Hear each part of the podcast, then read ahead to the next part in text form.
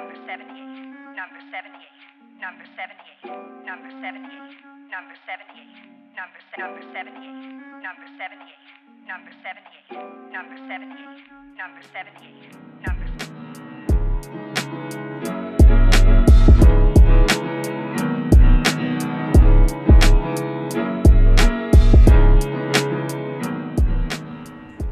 ¿Cuándo conociste a Trujo? A Truco lo conocí en... ¿Qué diciembre fue? Fue en diciembre del dos... uf, hace 10... Creo que van a ser 10 años. Ajá, va a ser... Van a ser 10 años. Yo tenía 17 o 16. 16. Ajá, Seis. 11. Pues yo te conocí, yo O sea, eso fue cuando conocí en persona. Sí, sí, cuando Ajá. conociste en persona. Cuando él ya tenía rato que me hablaba de ti. Decía, conocí a eh, tal persona, pero yo te conozco después, yo te conocí creo que febrero, después de ese diciembre. Después de ese diciembre, eh, yo había hablado con, con Trujo y me había dicho, conocí una, una persona, un chavito que si se aplica, puede ser, podría ser un niño Disney. Podría ser alguien que presente cosas de Disney, que podría eh, meterse al fondo, tanto en imagen como en voz, si, si trabaja en eso. Entonces, yo conozco en ese momento a Jorge. Yo estaba en Los Ángeles cuando tú estabas en una llamada con él vía Skype y estaba dando una asesoría.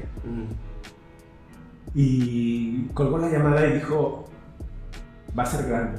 O sea, Jorge va a ser grande si, si es tenaz. ¿no? En parte, cuando tú le empiezas a escribir para conocerlo, creo, podría equivocarme, pero yo desde ese tiempo era su, su webmaster. Entonces yo sabía quién escribía, cuándo le escribían Ujú. y si en algún momento alguien le ha escrito a Trujo y no le ha llegado el mensaje, yo fui el filtro. Yo sí lo vi. Yo vi el mensaje Ajá. y cuando son, o sea, sí le paso a la mayoría, le digo, todos estos te escribieron de tal cosa. Claro. Cuando son algo importante o muy delicados, se Ujú. los paso directo y les digo así de, este en particular Ujú. tiene esto, ¿no? Ujú. Eh, Porque si- yo no me acuerdo, o sea, ahora, ahora que estoy haciendo memoria, o sea, mm, conocí a Trujo porque mi mamá le escribió, ujú, más no recuerdo, de eso sí de verdad no me acuerdo, si yo le pedí a mi mamá que lo hiciera o si le había expresado, Trujo está allá, estaría chido conocerlo, pero no hice nada porque nada más escuchaba sus podcasts y no sé si le había escrito antes.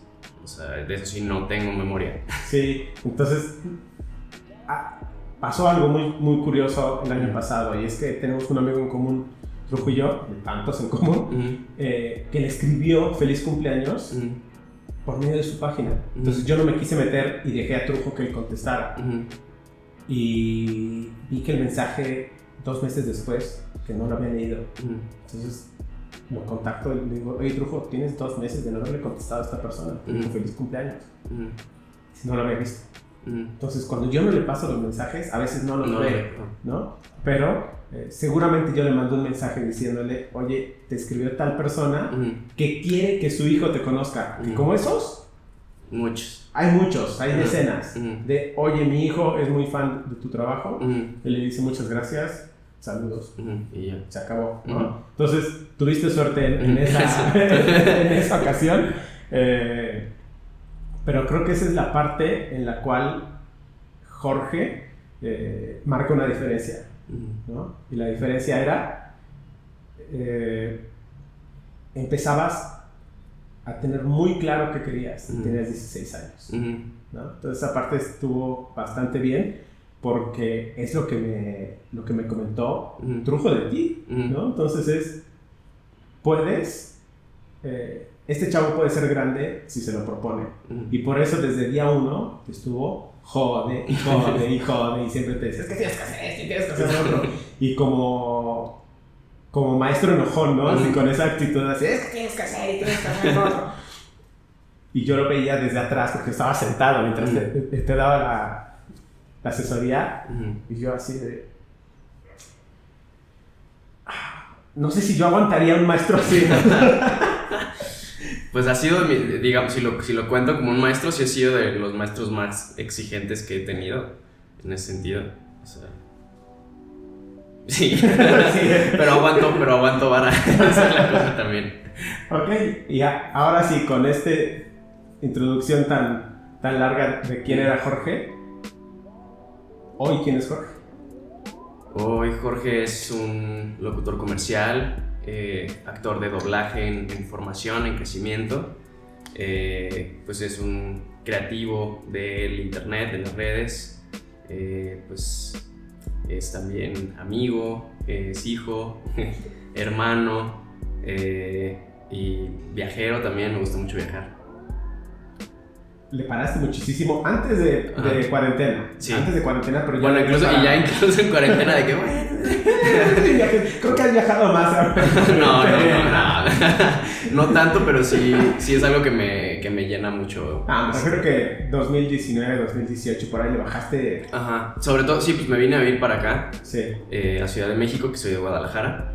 Y, y pues sí, o sea, como que llegué y dije, bueno, ahorita no me puedo, o sea, eh, distraer tanto, eh, por así decirlo, porque pues todavía, cuando hacía los viajes, pues había sido de que, ah, pues estoy estudiando, todavía la vida de familia. Y acá fue más como de llegar a trabajar y dije, bueno, me puedo ir, pero en una cierta temporada, o sea, que, ah, pues unas vacaciones en diciembre. Pero ya no era como con, con el deseo y, y la constancia de antes. En la parte de crecimiento, ¿quién es Jorge? De crecimiento personal, eh, pues soy una persona que se apasiona por el autoconocimiento. Eh, me gusta mucho lo relacionado a la espiritualidad, al desarrollo de la conciencia, a entender por qué soy como soy. Eh, y también en el, en el ayudar, me gusta mucho acompañar. soy muy selectivo con mis amistades, pero con las amistades que sí logro conectar, me gusta que coincidimos en ese tipo de cosas. O sea, que casi siempre son personas también interesadas en esos temas como del desarrollo personal y de el, pues sí, el crecer, pero no desde el lado positivo de échale ganas, ánimo, no, o sea, más como realista de, ah, pues tengo este objetivo y pues sí, acepto y puedo ver que me hago güey en muchos momentos, pero eh, está como este sentido de siempre estar atento a hacia dónde voy y pues sí, podrán pasar mil distracciones y lo que sea, pero tenerlo en claro y como, venga, pequeños esfuerzos. ¿Cuál es parte de ese proceso de crecimiento personal? Tanto en escuelas de crecimiento Ujú. como en actividades. ¿Cuál es esa parte? Mm, pues en, en cuanto a escuelas, eh, creo que cuando empecé a ver el, el crecimiento personal fue como por ahí de la secundaria, que empecé como a separarme de la religión. Entonces empecé a buscar respuestas en, en distintos lados. O sea, me, me apasionaba mucho eh, y todavía como explorar las distintas cosmovisiones que tiene cada religión o cada eh, escuela de pensamiento, filosofía. Después eh, me presentas también Cuarto Camino, que es donde he encontrado también muchas respuestas y sobre todo cuestiones prácticas, eh, ejercicios que me ayudan como a estar en contacto conmigo mismo, eh, que sí creo que también es como un camino eh, que es de toda la vida, o sea que no, no es así como un momento en el que, ay, ya me siento que estoy consciente, pues no, o sea, es como de que pues a Estoy veces... despierto. Ajá, claro, no, o sea, es más bien como que durante el día de repente justo, justo procurar eh, cosas para estar en contacto. Por ejemplo, ahorita, o sea, en contacto conmigo mismo y como con, con la paz que me da eh, esa, esa experiencia. Y eso lo veo mucho con la música, eh, con la música que escucho. Sí siento que la música me puede transformar como el estado de ánimo, pero sobre todo últimamente como con la naturaleza. Eh, o sea, digo, estoy aquí en la ciudad y lo que sea, pero siempre que voy al mar, siempre ver un paisaje, eh, tener plantas incluso en casa, o sea, desde que llegué aquí a esta nueva casa era como, ah, necesitamos poner plantas y, posponerlo y posponerlo y eh, conocí un amigo biólogo y ahorita la conexión con el, con el huerto, o sea, pusimos un huerto y eh, estar cuidando las plantitas, regar, como que todas esas cosas me, me hacen sentirme tranquilo y como que son momentos en donde puedo estar eh, sin estar pensando en, en todas las demás cosas de la vida. Cuando el caos entra a ti, ¿cómo encuentras el camino o la paz o cómo te centras? Mm, depende del caos que sea. A veces puede ser estrés del trabajo, que, se- que haya muchas cosas que hacer. Y ahí no me queda más que tragármelo y es como de que, ok, tiene que salir el trabajo y ahí de repente le sufro al nivel que, pues, de repente el único consuelo pues ya es como dormir, ¿no? Hacerme un té después de un día de mucho trabajo y dormir, pero sí encuentro paz eh, dándome como mi tiempo después de esas rachas, porque sé también que por el trabajo que tengo son temporadas, o sea, sé, sé que de repente puede pasar una semana súper tranquila y de repente, ¡pum!, cuatro o cinco días de trabajo y trabajo y trabajo. Y después de que, se, de que está esa tormenta, encuentro calma en mis amigos, eh, pues en la recreación, en el ocio, en estar viendo videos en YouTube, no estar haciendo nada. Eh, pues sí, como la, la contemplación. ¿Y la parte del equilibrio en tu vida?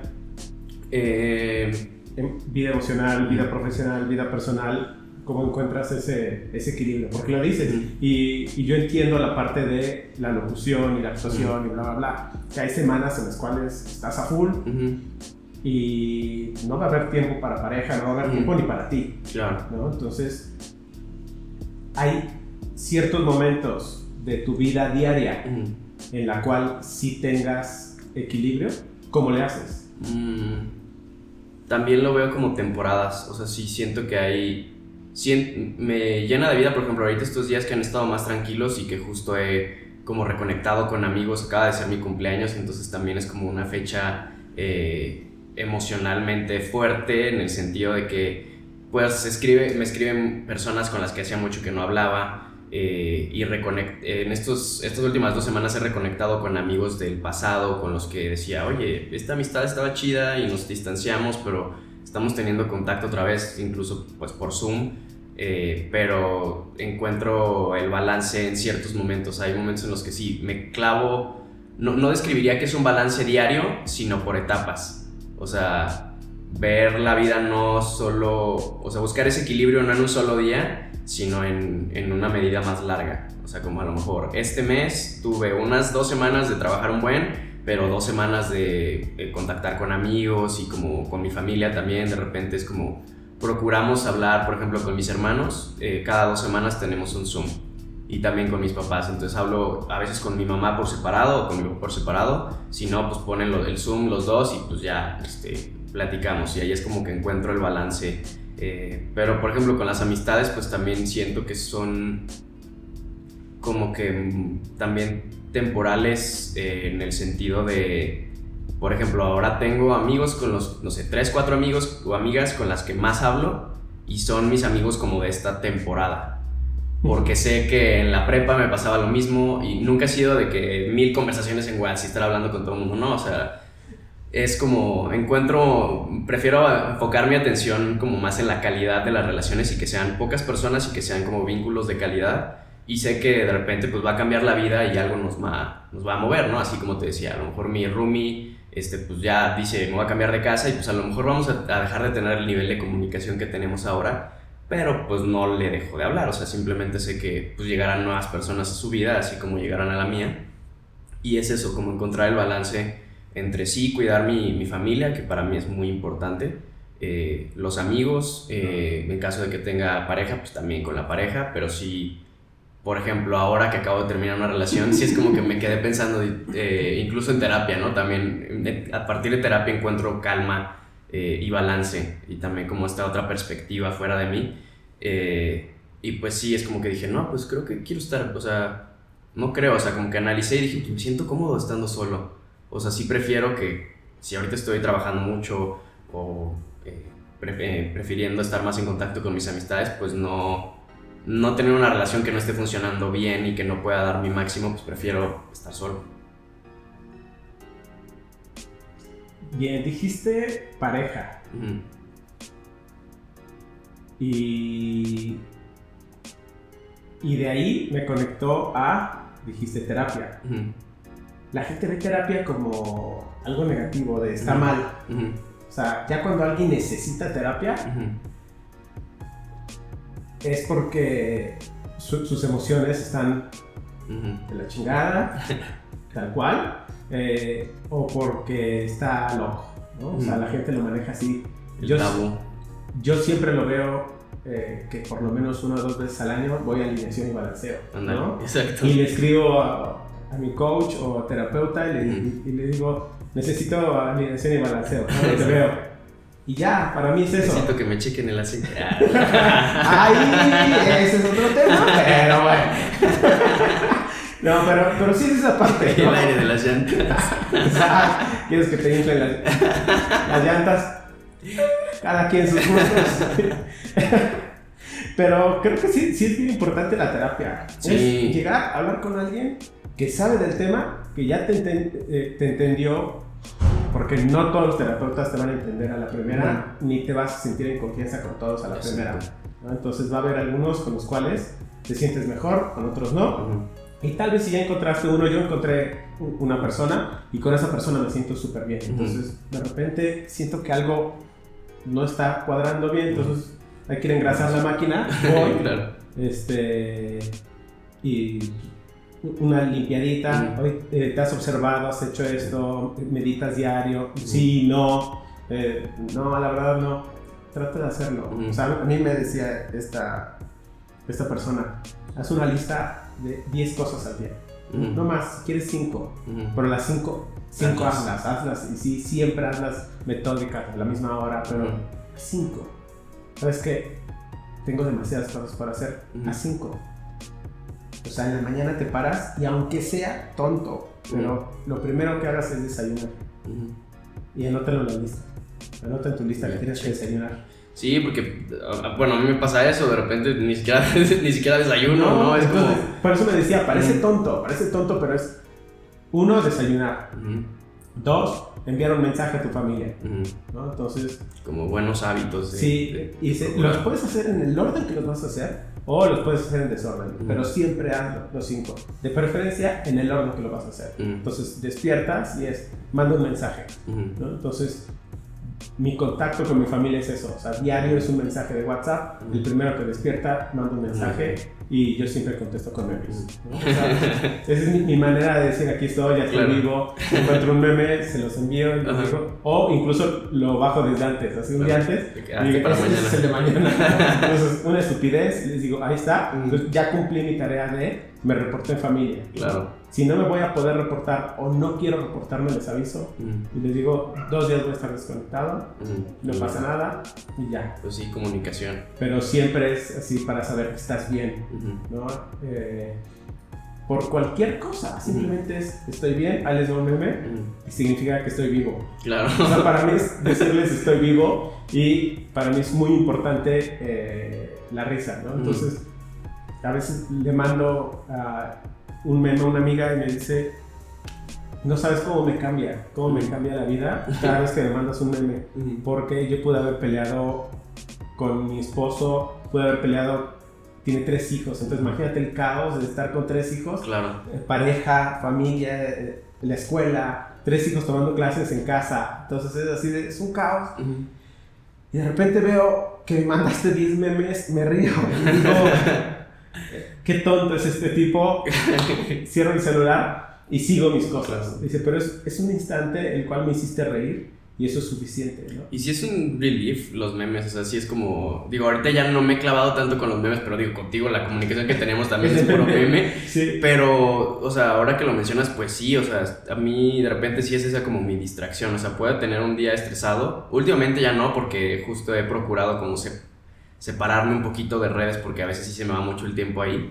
Eh, y, y lo noto cuando inicio mi día diferente, eso sí lo he notado como, como que va, va a cambiar mucho la dinámica del día dependiendo qué es lo primero que haga. Y si me despierto tarde y me levanto y no hago ejercicio y no me doy un ratito para mí o no medito o lo que sea, no, no me pongo a escribir porque eso es algo que me gusta, como que generar hábitos y me cuesta mucho trabajo de repente. Y ahorita he estado como que sí noto la diferencia cuando hago mi, mi ritual mañanero de, este, pues no sé, de que escribir, a veces me gusta escribir mis sueños o si traigo alguna cosa, despertar y escribir, ahí también encuentro como paz, pero a veces me cuesta trabajo eh, cuando hay mucho caos darme el tiempo para eso y sé que eso también me ayuda a salir del caos, pero es como esta pelea entre, ¿sabes qué es esto? Pero no lo haces. Y es como... "Ah". Sí, de hecho yo llevo un par de, un par de sueños, no un par de días, sino un par de sueños. Eh, uno que es muy repetitivo y otro que fue relevante, simplemente. Y lo primero que hice en la mañana fue escribírselo antes de, de olvidarlo Mm, a Jorge, mm, Jorge Santoyo. Y Ujú. le dije, qué curioso, te apareciste en este sueño de esta, de esta forma. Me dijo, ah, es muy curioso, tu sueño quiere decir. mm. Entonces me lo interpreta, pero yo no le escribo para que me los interprete, simplemente para contarle como esta parte de eh, si es un sueño relevante. Mm, Y a veces sí me dice, es muy relevante esto, o sea, lo que Ujú. acabas de decir es súper curioso porque estás tratando de encontrar un camino, una respuesta, bla, bla, bla, bla, bla. Es cierto. ¿No? Sí, o sea, tiene ah. sentido. Y ahí está la Sí. importancia de tener como el contacto con, con uno mismo, ¿no? Porque Sí. cualquier otra persona es como, ay, soñé bien raro, y ya. Sí, Y es como, no, caía. ajá. Y es como, pues, a lo mejor algo es tu subconsciente tratando de decirte de una forma muy extraña algún proceso que estás viviendo. regresa al camino. ¿no? O sea, eh, hablaba con, con una prima y, y decía, ella también fue a Cuarto Camino, y decía, odio el despertar, no me gusta, no me gusta el Es despertar, es, es horrible darme cuenta que eso que está haciendo esa persona me afecta y que lo que yo hice afecta, entonces tengo que estar cuidándome, observándome de no hacer eso para no afectarte ujú. y no afectar a ese, y no afectar al, al vecino y al de la tienda, y es cansado. Sí, es incómodo, o sea, ya a mí me ha pasado con, sobre todo con este concepto que, se, que, que hay de, de la personalidad o la falsa personalidad y de, de esta idea imaginaria que uno tiene de sí mismo y que es como, pues no sé, como ahorita en la entrevista, ¿no? O sea, bien podría estar diciendo, ah, sí, yo y yo y yo y por dentro estar Tengo diferente, estas ¿no? campañas. Claro,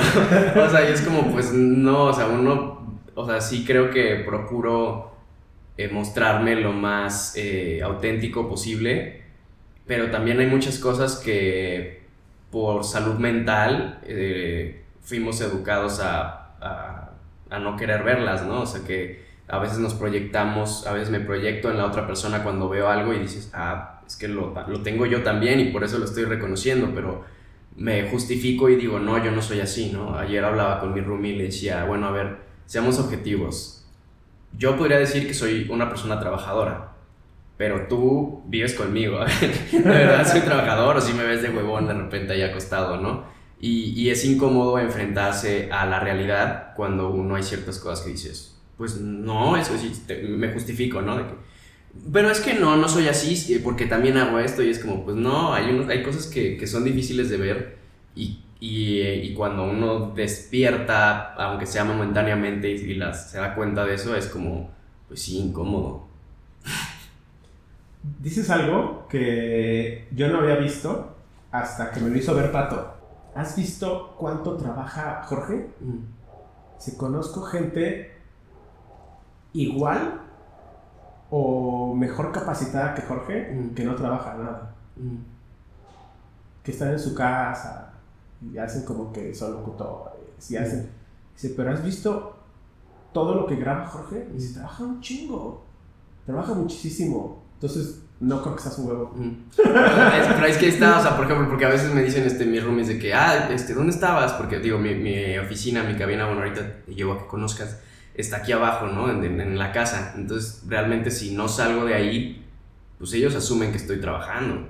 Pero pues bien podría estar Viendo memes. viendo memes, o sea, entonces sí creo que eh, ahí es como balancear el juicio de uno mismo, porque de repente digo, pues sí, sí soy trabajador, y luego entra la exigencia, y es como, pero sé que podría hacer más, o sé que me podría aplicar más, entonces es como, pero también necesito, o sea, no puedo estar trabajando todo el día. Eh, ahora que me estaba, que, que, que caí en cuenta de eso, y si era como de que, ah, qué chido se siente que dan las 9 de la, de la noche y ya estoy arriba en mi cuarto. Porque otras veces, o sea, sí he tenido temporadas en las que 10 y media, 11 y ya apago la compu y me subo al cuarto y me duermo y al día siguiente otra vez igual.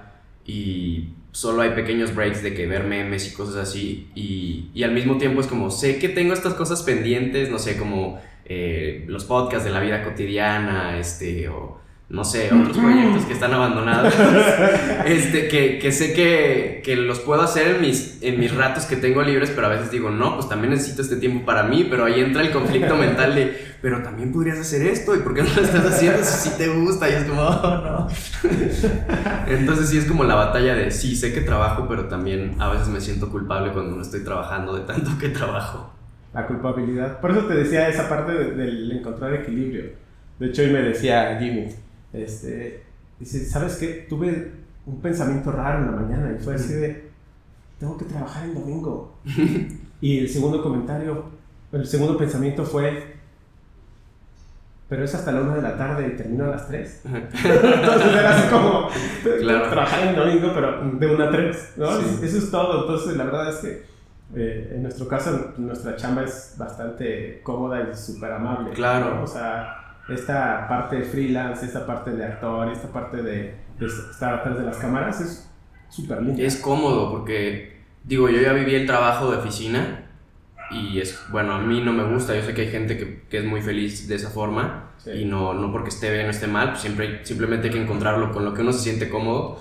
A mí, por ejemplo, sí me daba calma pues tener ese, pues no, el seguro de la empresa, que el comedor, que un ingreso fijo seguro siempre pero era muy desgastante para mí, o sea, me sentía medio esclavizado, entonces eh, afortunadamente me siento muy agradecido y lo hablo con mis roomies, que el estilo de vida freelancer que tenemos, este, pues así como tú, pues de repente, pues es como, yo me acuerdo de los días en los que no tenía clases en la escuela, ¿no? Cuando era niño. Sí. Siento que vivo de vacaciones, porque pues me gusta mi chamba y de repente te digo, si hay días de mucho trabajo, pero pues hay días en los que digo, pues si me despierto a las 11 no hay pedo, o sea, no, no pasa nada. Este, y si me llega algún casting, de repente puedo estar cotorreando con amigos aquí y es como, ay, espera, me, llegó esto, voy, grabo, regreso y aquí estoy, ¿no? O tengo una grabación a tal hora y es la única responsabilidad que tengo hoy.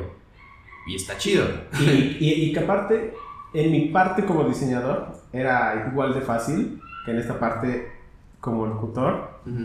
Te vas con un micrófono, te vas de viaje y encuentras siempre el lugar. Mm. En ese lugar puedo grabar. Que sí me da pendiente, pero la exigencia también es como, ay, no, o sea. Sí, pero puedes hacerlo. Entonces, claro. puedes encontrar lugares en hoteles, en casas de amigos, lo que sea, en un lugar en el cual no vas a tener eco o el menos posible y que te la vas a arreglar y solucionar con sábanas, con ropa, con cobijas. como del lugar, pero, pero sale la, chamba. Entonces, a mí me decían, qué padre que puedes ser diseñador y puedes estar trabajando donde sea, mm. ¿no?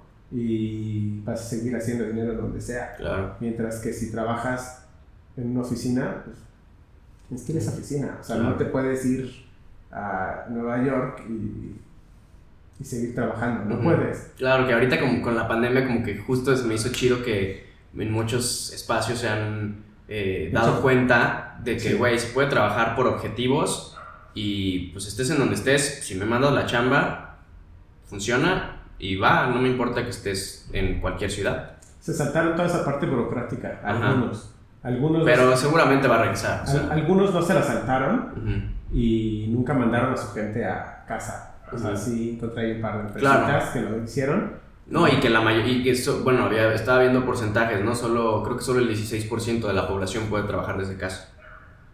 El resto, pues es la banda que tiene que salir todos los días, aunque haya pandemia. Entonces ahí también entra esa parte de entender el, la burbuja de privilegio en la que afortunadamente y agradecido estoy de, de, vivir, ¿no? Porque sí son, es una forma de vida muy, muy cómoda que no me imagino de otra forma. De ahí que el manejo de estrés y ese equilibrio que tanto hablo pues es mucho más fácil para nosotros o para uno, ¿no? Súper sencillo. Sí, aunque luego también, sí. Sí, porque es que luego escucho a alguien y es como, ah, yo me estaba quejando de que X cosa súper que no tiene nada que ver con alguien que está viviendo situaciones terribles y dices, esos sí son problemas. Pues, e, es el rollo que tanto me dio, el, el White Chicken Problems, ¿no? Ándale. O sea... No llegó mi paquete hoy. Espérate, ¿era comida? no, es un micrófono nuevo. ¿Y lo necesitas? No, pero dijeron que llegaba hoy. llegaba hoy. Este. Chin. si no prendió mi auto, tendré que usar el otro. Es así de, no es no pasó, déjame ver a alguien allá atrás de cámaras. Este, eh, no es, no pasó el camión que me lleva. Y voy a llegar tarde a mi chamba y me van a descontar co- el día. claro, ¿no? O sea, de hecho, me lo descuentan al 50 si llego tarde y me lo descuentan completo si no llego, entonces tengo que llegar, o sea, de eso vivo. Eh, me Sí, decía, no es el white chicken problem de perdí mi vuelo, voy a tener que comprar otro. o voy a tener que llorarles porque soy actor para eh, hay que conocernos no entonces es, es ese rollo no de eh, vivimos en una burbuja privilegiada enorme Ujú. Eh, una amiga locutora me decía estando en la ciudad que te pasó a ti tenía el problema de que no podía grabar en mi casa porque construían ahí a un lado en- que te tocó no Ujú. la construcción Eh, los vecinos hacen ruido, no puedo grabar, no puedo hacer esto. Y me mudé a provincia. Me mudé a provincia y hoy tengo un problema. El río que pasa abajo de mi casa se mete en mi No. cabina. Y yo así de... Y se, y se meten los grillos del jardín. No, bueno. Y yo así de... ¿Ese es tu problema? ¿Tu white chicken problem? Wow. Es así de... La gente no puede trabajar en sus casas porque los vecinos están matando a un lado, el ruido del perro, los niños llorando, y tú tienes que soportar ese caos y tú dices, tengo que aislar mi cabina porque el río se mete en temporada de lluvia, ¿cómo crees? ¿No? Entonces, así vivimos súper privilegiados al poder eh, tener esto y decir, ¿me puedo dar cinco minutos? Y decir, ah, espérate, no puedo. Yo necesito cinco minutos y me, me paro del escritorio, me meto a la habitación y me acuesto. Y ya. Tranquilamente. Y la gente no puede hacer eso, ¿no? Entonces estamos en una parte bastante privilegiada que nos permite hacer y deshacer como queramos. Y, y te permite escuchar, ver lo que quieras que no teníamos hace 20 años, Ujú. 15 años. Hoy estamos súper privilegiados en muchas cosas. No todos, insistimos, pero la mayoría sí. O sea, eh, yo todavía conozco gente y niños que decían, no puedo tomar clases en línea, en escuela particular, pero decían, no tengo computadora. Ajá. Y, es- y- y para mí era una realidad tener computadora desde niño, Ujú. pero para ellos era así de, no tengo computadora, tengo que tomarla desde el celular de mi mamá. Ujú. Tengo que ir al ciber. Sí, entonces era así de, wow, o sea, salte de esta burbuja. Sí. salte de esta burbuja. Sí, o sea, de repente es como. Es- o sea, a ver, ¿cómo es que no puedes tomar clases? Pues agarra el iPad de tu papá, el celular, eh, la otra iPad de tu mamá. Pero es el celular de mi papá y de mi mamá, y mi papá se fue a trabajar, Ajá. mi mamá se quedó en casa porque tiene que trabajar en casa porque estoy yo tomando clase. Qué fuerte. ¿No? Entonces es. Entonces escondes el iPad y el celular y todo, y dices, El iPad vieja que ya no usas. tengo dos iPads. Entonces sí es así de. Eh, el darnos cuenta de eso y el darnos cuenta de. eh, el alto consumo de estupideces y material que, que tenemos, ¿no? O sea, eh, nos metemos a discutir en Facebook porque estoy en contra de ese político o estoy en contra de esa, de esa imagen pública. Entonces digo, si eres una estúpida. Y alguien entra y la defiende y yo discuto. Sí. Y así es, ¿no? Y en serio, o sea, vivimos en un rollo enorme en el cual tenemos el alcance toda la información, todo lo suficiente para estar tranquilos y lo usamos para, para perder el tiempo Para ver memes. para ver memes. Claro, ¿no? o sea, ¿qué, qué no hubieran hecho las grandes mentes con el acceso a la información que tenemos ahora? y Y ahorita es como memes. Gente, gente, que, gente que, que, que escribe en una conversación algo que puede googlear.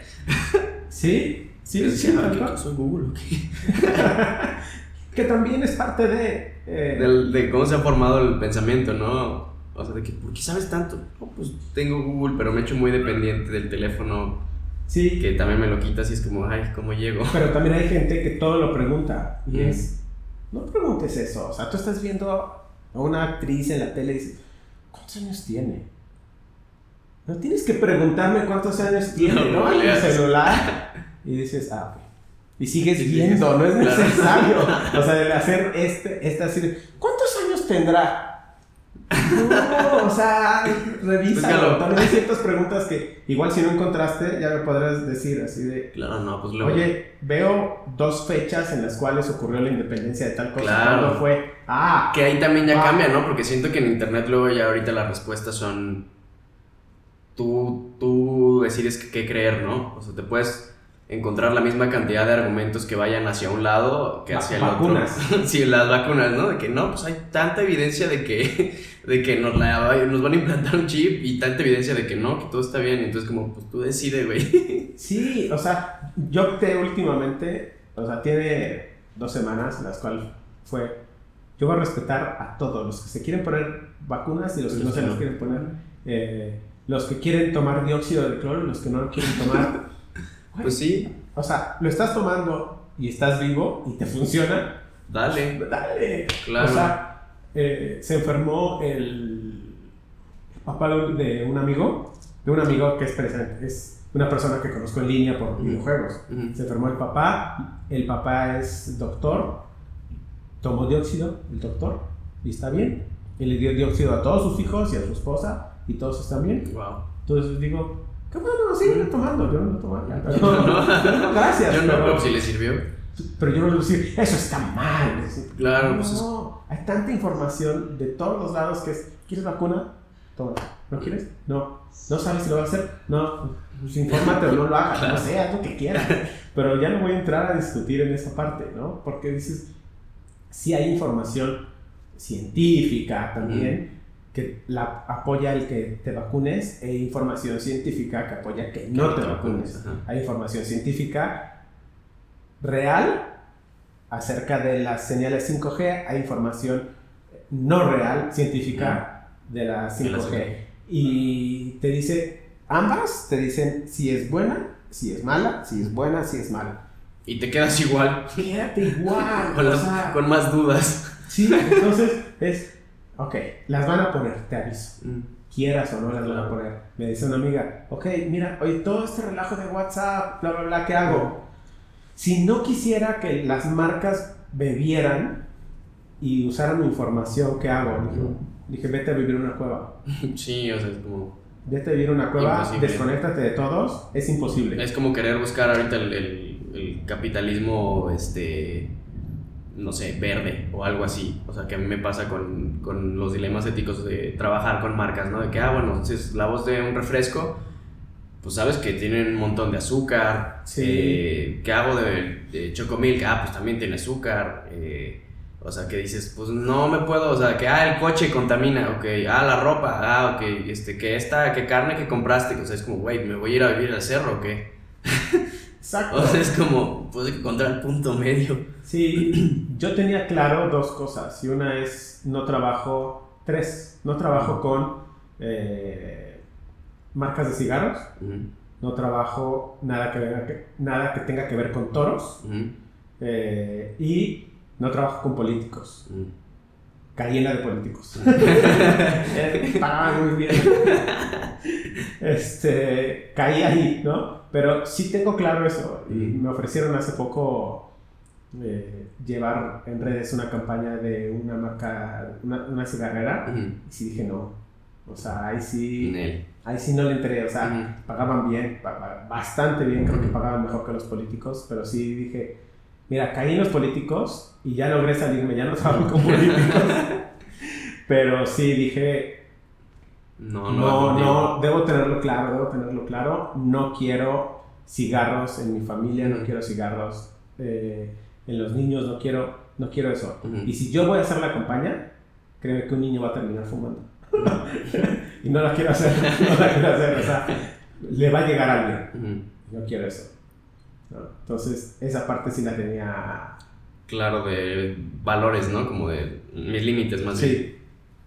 Ahora, hace rato decías algo de la música, Ujú. de, de cómo la música te conecta. Ujú.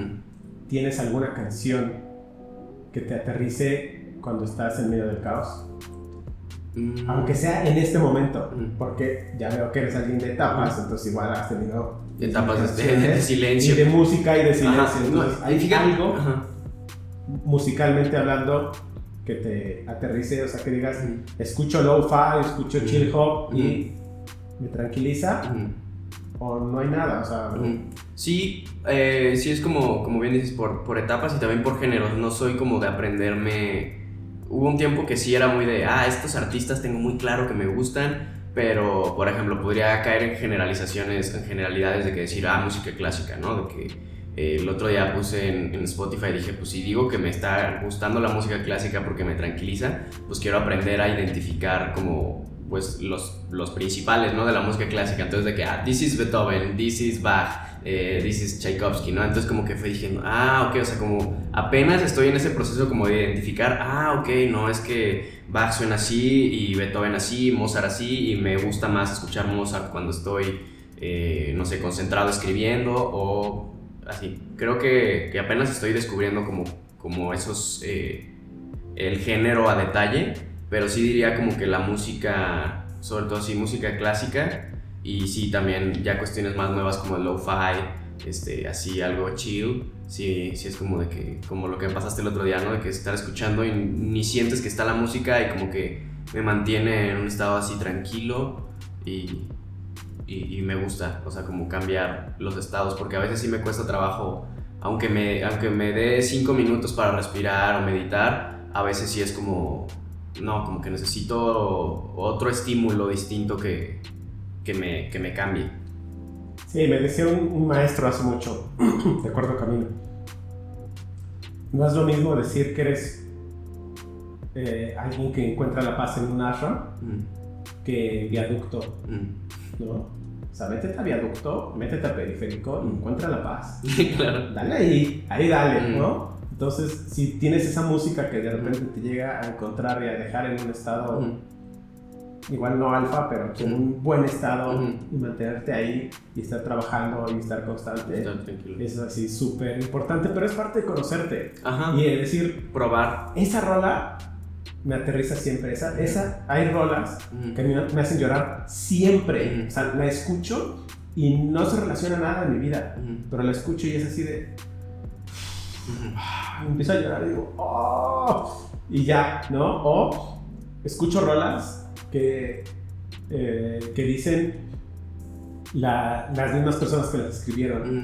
Escribí esa rola cuando no tenía nada. ¿no? Entonces me hace ver que, o me hace imaginar que esa rola me da un punch cuando no tengo nada o cuando me siento que no tengo nada.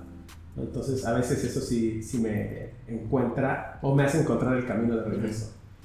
Fíjate que en estas últimas dos semanas, eh, con, como que volví a... Tengo una playlist donde desecho como toda la música que, que ya escuché como por etapas, ¿no? De que, ah, de repente cambia de año y digo, voy a eliminar todas las canciones que sean de los últimos dos años y las agrego a esa playlist, ¿no? Entonces tengo mi playlist como de rolas desechadas y la playlist de lo actual, que es la que estoy escuchando repetitivamente, ¿no? Y me encontré de nuevo con las canciones de un grupo que se llama M83. Eh, y tiene tanto una que se llama intro y outro. Y, y tienen como. Son fragmentitos muy cortos, pero hay una que. eh, no, no, no recuerdo si es intro o outro, pero dice I am the king of my own land. Y, y está como súper gloriosa toda la, toda la pieza de música y sí me hace sentir como empoderado y como tranquilo, como, sí, me, lo describiría así, como un lugar tranquilo y que me llena como de energía, como de sí se puede, ¿no? Es como una motivación. Claro. Ahora, va, luego pásanos. Sí, sí, sí. Para Esos asegurarme de cuál es. Para asegurarme cuál rola es. Porque sí, me pasa eso. O sea, tengo muy mala memoria. Siempre he tenido una memoria no muy privilegiada. A pesar de que hago los videos de Express TV y de datos curiosos. Es como de que, a ver, date un dato curioso. Y es como. ah, o sea, no, re- no retengo tanta información. O sea, apenas si me pude aprender las tablas de multiplicar. Entonces, este. Sí, digamos que ahí de repente. eh, me llego a sentir como ignorante en muchas cosas, aunque sé que soy hábil e inteligente para otras, pero sí no soy una persona eh, intelectual que recuerde fechas o que, o sea, incluso me pasa con películas, es como que ¿no te acuerdas cuando en la escena de no sé qué, y es como, güey, no sé dónde estaba, o sea, dónde se guardó ese recuerdo, pero pues me acuerdo que vi la película y me la pasé bien, pero no me acuerdo. O sea, y me, me pasa mucho con nombres de artistas, con canciones, con documentales que veo, o sea, como que a veces entra información y luego se va como si nada. Y creo que tiene que ver como con la capacidad de atención, que justo es algo que, que se trabaja en, en, en Cuarto Camino y que, que, sí me doy cuenta que cuando logro estar en un momento puedo tener memorias muy claras, ¿no? Claro. De ciertos momentos, eh, pero sí con la información y cosas así es como, no, me acuerdo más o menos del artista y que veía dos rolas y, y hasta ahí. Hay dos rolas que me traen paz, pero, pero... las tengo que buscar. pero mira, no tengo mi Spotify aquí, entonces... ¿Qué te da miedo? ¿Qué me da miedo? Eh... ¿Qué te dio miedo uh -huh. en un pasado y saliste de? ¿Y qué te da miedo hoy? Me daba miedo la muerte. Eh, sobre todo porque como que no... Cuando empecé a cuestionar mis creencias, me daba, me aterraba pensar que hasta, que hasta ahí era, ¿no? O sea, que era morir y hasta ahí. Y sé que mucha gente vive así sin problemas y que no tengo forma de comprobar que exista algo después, pero me gusta pensar en que sí y con gente que ha hablado y que ha tenido experiencias y cosas que a lo mejor yo no he vivido, pero que digo, no, seguro hay algo más. Eh, entonces eso me dio mucha calma. Antes me daba miedo la muerte eh, y, y, por ende también como que lo, pues sí, lo desconocido, la oscuridad de niño y así era como la delincuencia, que creo que es una constante de ahora. No es que viva con miedo, pero sí es algo que cuando he vivido, cuando me fui a intercambio a España, por ejemplo, que decía, ah, pues no hay pedo, podemos salir a caminar a las 3 de la mañana. Y claro que nos pueden asaltar, o sea, no, no, no hay, este, no, te, no estás exento por estar en un país este, que no sea México o tercermundista.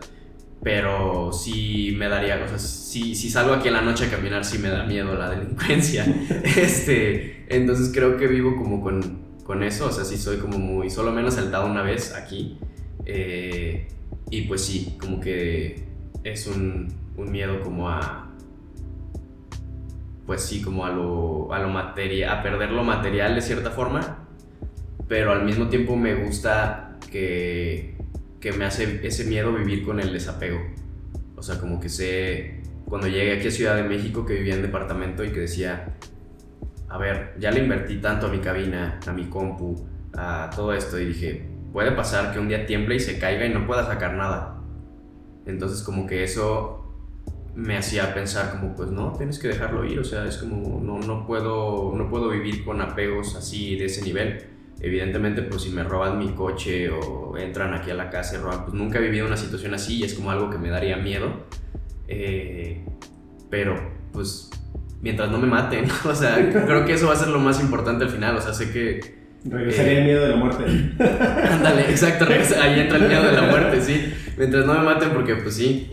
Y no, no por, ya no, ya no el miedo a la muerte como de qué habrá después, sino como de no, pues todavía no me quiero morir. no es que, no es que me dé cosa morirme, o sea, si, si en algún momento veo la muerte cerca, pues la acepto, ¿no? Pero pero si me preguntas si me quiero morir ahorita, pues no, la neta me la estoy pensando chico.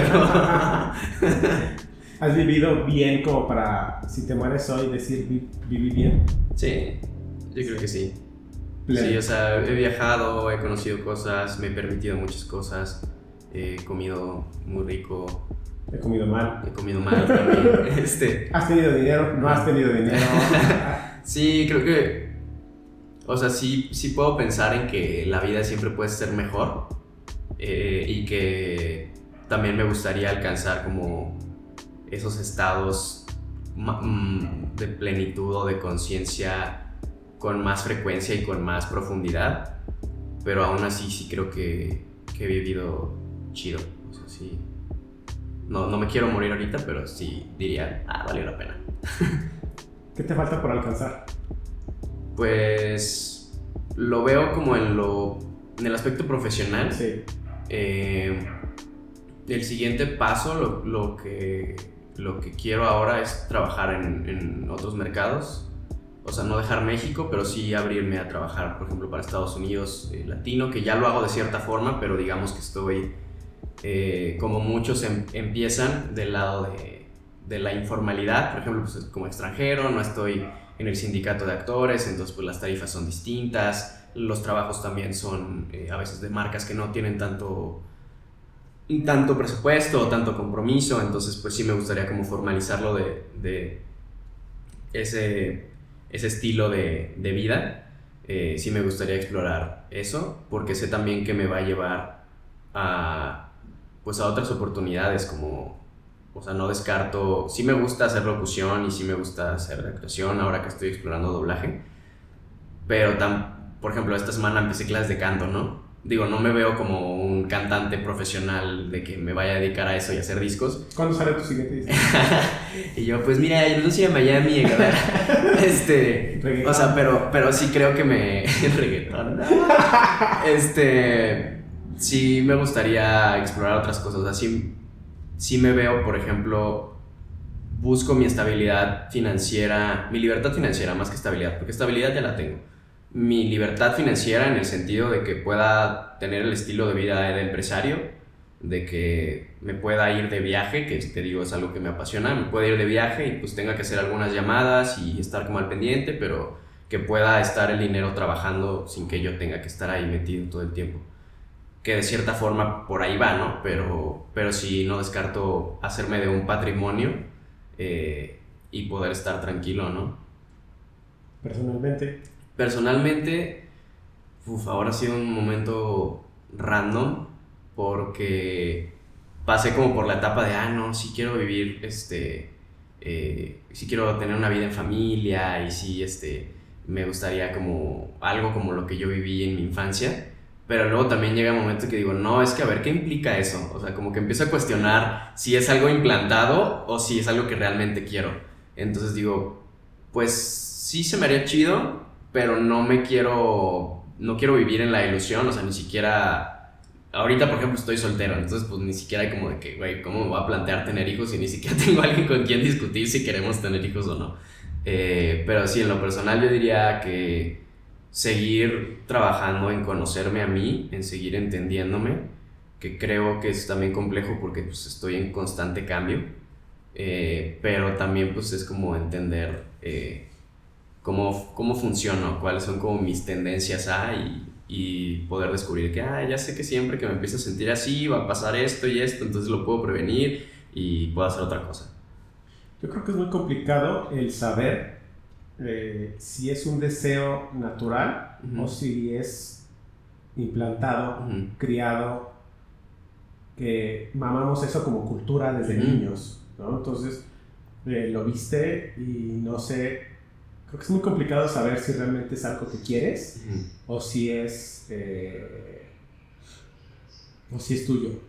Creo que es demasiada observación el poder encontrar si, si sí es un, un interés propio. Yo lo, yo lo veía como justo en terapia, porque empecé terapia hace dos meses, tres. Eh, había tomado terapia de niño, o sea, que en la primaria, en la secundaria, en la prepa, durante la universidad, ¿no? Y ahora eh, también me había enfrentado como, este, mi ex me había pedido que tuviéramos una relación abierta. Y dije, bueno, vamos a explorar, a ver qué pedo. Eh, y pues sí, o sea, como que fuimos viviendo la experiencia y de pronto eh, yo me cuestioné, pues a ver, esto de la relación monógama es algo implantado o es algo que realmente quiero. Eh, y lo mismo con, con, la relación abierta con el poliamor, que es como, a ver, lo estoy aceptando porque fue una propuesta o porque realmente lo quiero, ¿no? Y sí, como que yo me estaba forzando a encontrarme con alguien más y dije, no, espérate, o sea, como que fue, la, la terapeuta me sugirió poner mucho, es de, es de la, de la corriente Gestalt, ¿no? Entonces me decía, bueno, enfócate mucho en cómo se siente tu cuerpo y observa, me decía, ¿qué siente tu cuerpo y qué te imaginas en distintos, eh, en distintos planos, no sé, en lo familiar, en lo personal, eh, en lo social? Cuando piensas en poliamor, cuando piensas en relación abierta, cuando piensas en monogamia. Y dije, pues a lo mejor fue implantada la monogamia, pero me siento cómodo con ella, no quiero tener una relación abierta y es como, así fue como me di cuenta, o sea que dije, no encuentro ninguna emoción positiva cuando pienso en poliamor o cuando pienso en relación abierta, y sí cuando pienso en monogamia, entonces me quedé justo así como dices, pues no sé si me siento cómodo O sea, sé que me siento cómodo, pero no sé si es porque es implantado, porque pues sí es lo que quiero, porque pues sí, evidentemente te vas a otro país, otras culturas y pues, pueden tener más esposas o lo que sea y no hay pedo, ¿no? Entonces sí es como fuerte cambiar una idea así. Pero ahí, es eh, no solamente cambiar la idea, sino reconocerla como ya tuya y seguirla. Pero también dijiste, eh, si esta parte monógama te la enseñaron, pero tú desde niño tenías claro algo o comenzaríamos con la pregunta más, más directa y es, ¿cuándo te diste cuenta que te atraían también hombres y, que, y que eras bisexual? O sea. ¿en qué edad internamente te das cuenta de eso? Pues son como diferentes momentos, porque sí recuerdo, por ejemplo, en la primaria, que me llamaban la atención algunos niños y no sabía yo si era como... O sea, dije, ajá, de que amistad, o sea, de que quiero ser su amigo, o sea, Sí. como que no entendía, porque pues no existía esta parte como de sexual, de, Sí. pues de un, un deseo sexual, o sea, era más como, me gusta como su actitud o cómo se, cómo se le ve el uniforme, porque pues no íbamos vestidos, ¿no? sí. ¿Cómo le Este- aprietan los pantalones? Sí, o sea, era como de que pues me llama la atención. Y fue hasta la secundaria que pues sí es como el despertar sexual y que sí era como que dije pues me estoy fijando en, en ciertas cosas, ¿no? O sea, como que pues sí me llaman la atención las mujeres, pero también porque volteo a ver a mis compañeros como con como queriendo comparar mi cuerpo o ver sus cuerpos, ¿no? Y pues era esa confusión de que, ah, pues lo estoy comparando o luego también algo que me llegaba, me llevaba a ese pensamiento era como, ¿por qué los hombres no podemos decir que un hombre está guapo? O sea, que hoy en día lo... Ya lo- está más. Ajá, ya está más aceptado, ¿no? Pero, y, y qué suerte para los, para los niños gays o bisexuales este, o, o las chicas lesbianas eh, que ahora les toca como más apertura, ¿no? En las nuevas generaciones sobre todo. Pero sí, a mí sí me tocaba preguntarme eso, era como, pues, ¿por qué? Y ya en la prepa fue como que terminé de, de asimilarlo. Pero también entró esta etapa de confusión, como de, ah, bueno, pues sí, tuve una relación con un hombre y dije, no, pues entonces soy gay, pero pues ¿por qué sigo teniendo deseo por mujeres? Entonces me confundía mucho eso. Y también porque creo que también, por ejemplo, en la bisexualidad como que ha habido ya más apertura, porque había mucha bifobia, todavía hay, pero sí es como eh, gente que es como, no, es que es una etapa y es que estás confundido y es que todavía no decides. Y es como, pues no, güey, o sea, ¿tú qué sabes? O sea, a mí me ha pasado que estoy en una relación con un hombre y, se me, y, y tengo deseos por mujeres y por hombres y estar con una mujer y tengo deseos por hombres y mujeres. Entonces fue como todo un proceso eh, de aceptación y de entender sobre todo, porque sí era, sí era confuso. O sea, no... También entraba la, la, la confusión de la bifobia porque era como, y es que ¿por qué me estoy sintiendo atraído a mujeres porque me están gustando solo los hombres y me da miedo? Y, o, o por qué, o sea, era como confuso. Y no, hoy en día es como, pues ya lo tengo claro, o sea, me, me siento cómodo porque sé que me puede gustar cualquier persona. O sea, ya independientemente de si es hombre, si es mujer o cómo se identifique, es como, pues yo tengo claro que, que si quiero una relación con alguien, quiero conocer a esa persona y quiero sentirme cómodo con esta persona y pues ya si, o sea, yo me sentiría atraído sexualmente o no, pero ya sé que puedo eh, vincularme sexual o emocionalmente con cualquier persona. Y eso me hace sentir como más libre. Eh, también existe como esta idea de, no, pues es que tienes más probabilidades de que te pongan el cuerno, ¿no? O cosas así, de que te van a gustar todas o todos. Y es como, pues no, sigo siendo súper selectivo y bien picky. Y aunque me abra aplicaciones de liga, es como, no, no, no, no me gusta, no, no. O sea, es como, o sea, no, no porque, no porque también me guste eh, un género más, eh, quiere decir que esté más fácil, ¿no? Al contrario. Yo sí tengo amigas que, más que nada amigas, o dos conocidas, que sí es por etapa. O sea, ahí sí es por etapa. Cada vez que se pelean con el novio, regresan con novia. Pero es, es de ley. O sea, tienen problemas con el novio, o en este caso una de ellas tiene problemas con el esposo y se va con mujeres. ¿no? Entonces, allá lo tengo claro que es por. Sí, Por por, etapas. etapas. O sea, yo, yo me doy cuenta de repente también. ¿no? incluso de lo que veo en redes sociales, ¿no? Que de repente me da, hasta el, el algoritmo ya se entera de, de TikTok o de Instagram, ¿no? Que, Ah, pues ahorita le estamos mostrando muchos, ah, ahorita le están gustando los dos, ah, ahorita las mujeres nada más, es como de... El algoritmo Sí. aprende de ti. Exacto. Entonces sí, o sea, eso sí me doy cuenta como de esas temporadas. Pero ya, digamos, eso, eso se queda como en lo visual, ¿no? O en el físico. Pero ya en la cuestión emocional, pues sé que, que puede pasar con cualquier persona, o sea... Por eso yo creo que no, no tienes el rollo de monogamia implantado por tu familia, porque hubieras absorbido todo y hubieras dicho lo correcto es ser hetero porque pues, así viene mi familia, ¿no? Entonces yo creo que en esta parte emocional sí, sí tienes claro que la monogamia es lo tuyo, punto. Sí, yo me siento más cómodo con una relación estable y poniendo todos los huevos en una sola canasta. Entiendo que pueden cambiar mis necesidades Sí. también, o sea, yo a mi ex se lo decía, ¿no? O sea, cuando, cuando le dije, ¿sabes qué? No está funcionando, yo quiero una relación monógama o no quiero nada. eh, también le dije, entiendo que pueden cambiar nuestras necesidades más adelante, o sea, puede que pasen dos años y de pronto digamos, ¿sabes qué? Pues podemos explorar este, estar con alguien más, ¿no? Eh, y tampoco me cierro a eso, pero por ahora no es lo que quiero, entonces Claro. eh, sí entiendo que, como te decía, pues vamos cambiando y vamos evolucionando y de repente pues digo, ah, mañana puedo, eh, bueno, no creo que mañana, pero pues es un proceso, pero sí, mañana podría sentir otra cosa.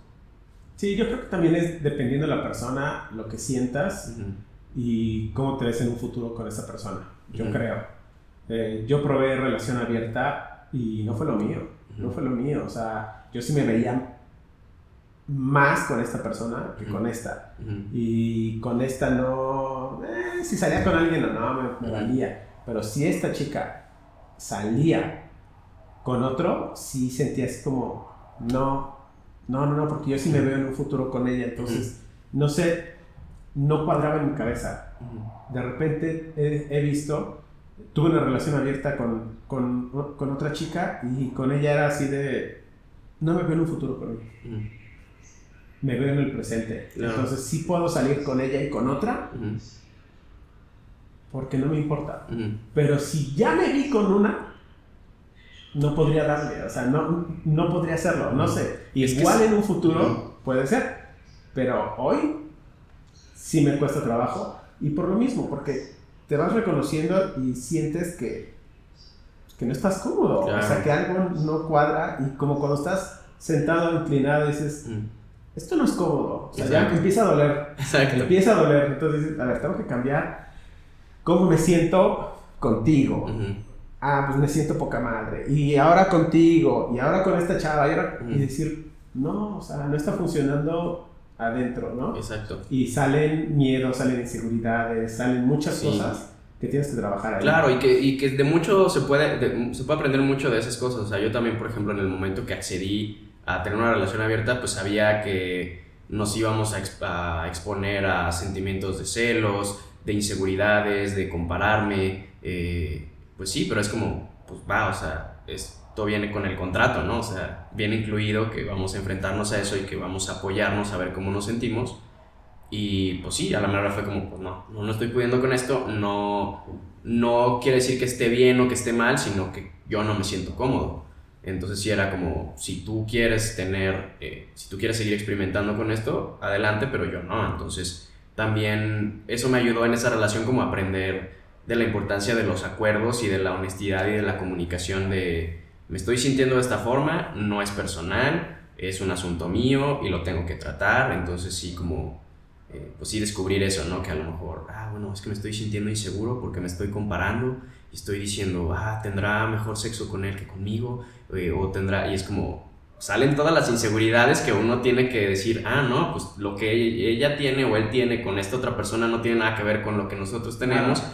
Pero ya de la habladuría, la práctica y el sentir, pues ya dices, no, no, no, no lo estoy logrando. Pero es, es importante el, el sentir. O sea, esa palabra permitirse es, sentir. Es, importante porque cuando tú te encuentras y dices, eh, hay celos, Mm, o hay miedo, o lo hará mejor, es- se siente mejor con esa persona, ujú, la hace reír más, ujú. se sienten más cómodos. le gusta más ir al cine conmigo que con esa persona. Claro. Igual y yo no hablo y a ella le gusta que hable durante el cine. Y yo así, cállate.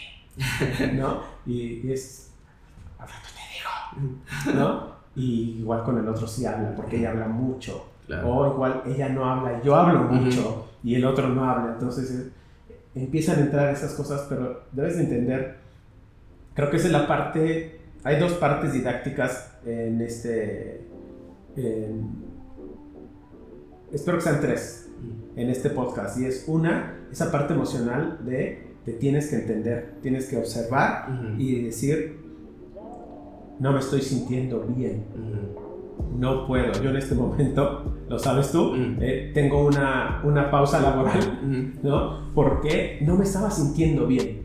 No me estaba sintiendo bien en un proyecto. Me estaba, estaba publicando un video diario, estaba haciendo muchas cosas y era, no tenía tiempo para mí. O sea, no tenía tiempo para pensar, para eh, descansar, para mis proyectos personales, como es este podcast, para mis proyectos laborales, como son eh, grabaciones que tengo. Pero me tuve que dar cuenta internamente. Hace mucho, hace muchos años, déjame ver que fue hace 14 años, 15, 14 años más o menos, Ujú. hablaba con Trujo. Ujú. Y le dije, le hablé por teléfono, y le dije, oye, ¿sabes qué? A partir de hoy, eh, todo el diseño lo vas a realizar con Margaret. Ujú. A partir de hoy. Eh, me voy a aventar un año sabático. Ujú. ¿Estás bien? Es un profesional de la voz. claro, y es un papá. Claro que me escuchó mal. Ajá. Y me dijo, ¿no estás bien? Ujú. Y ahí cometí uno de mis gra- graves errores de vida, creo. O por lo menos de, de experimentarlo, hubiera estado padrísimo. Me ofreció algo muy lindo, la verdad, pero dijo, vete tres meses a Nueva York, ahí está el DEPA, Ujú. y te digo tres meses porque ahí el refrigerador está lleno como para que comas tres meses. Ya luego cuando lo vieran como cinco para mí o seis. No, pero estaba lleno, todo, estaba lleno de carne, de comida congelada, todo así, súper bien, cuando conocí el DEPA. Pero sí me dijo, vete. Y a mí me dio un pavor, me dio un enorme pavor. Y fue así de, no puedo, no puedo hacerlo, no puedo hacerlo. Y era así, de, pero me siento muy mal. Acababa de terminar una relación, me sentía súper triste, estaba bajoneado y, y no sabía qué hacer conmigo. Pero Trujo sí, Trujo dijo, necesitas desconectarte y necesitas hacer esto. Piénsalo. Y le dije no. ¿no? Entonces dije, muchos años después dije, Sí, no, sí, sí, Nueva York, ¿no? Ajá. Vivir en Nueva York. Ahora sí que era Nueva York, gastos pagados, era todo, era así de... Y, y no lo hice. Pero no importa, eso me, me llevó a otras cosas de las cuales estoy feliz hoy. Claro. Pero en esta ocasión tomo estas vacaciones laborales eh, y me senté conmigo primero y fue así de ¿qué, ¿cómo me siento si no trabajo en este momento en este proyecto? Y se me fue todo, o sea, fue- se fue el- el- el- la pesadez, un dolor de cabeza que traía ahí medio intermitente, se fue. O sea, es- hoy dejo de trabajar, por ejemplo, con Jorge. Y fue así de... ¿Así me sentiría? Sí quiero eso. Y eso lo pensé por ahí de la primera semana de diciembre. Pero dije, bueno, tengo todavía proyectos con, con este cliente, tengo que pausarlos, los paso a enero y en enero bye. Pero en ese momento me sentí la persona más tranquila, pero fue observar. Claro, la importancia de permitirse sentir. qué quiero, ¿no? Y, y es observarte y decir, no me siento bien en pareja, no me siento bien en chamba, no me Ujú. siento bien en esto. Así como si alguien no se siente bien identificado sexualmente, Ujú. que se observe. Claro. Y, y te observaste y dijiste, me están atrayendo de una manera distinta. Ujú. Y tienes que encontrar apoyo en familia. Claro. Que en tu caso hubo un apoyo en familia. Ujú. Sí, al- mm, fíjate que me lo guardé, o sea, fue apenas hace tres años que lo hablé con mis papás, o sea, yo lo había hablado con mi prima, con mi hermano, pero a mis papás nunca encontré como el, el momento de decírselos. Yo también confiaba, de cierta forma dije, pues se van a dar cuenta en algún momento, ¿no? pero no. Pero mi amigo de la mano. Exacto. Pero no, no se dieron cuenta. Entonces fue como en el momento en que decidí decírselos que digo, ya no vivía con ellos, ya vivía yo acá y todo.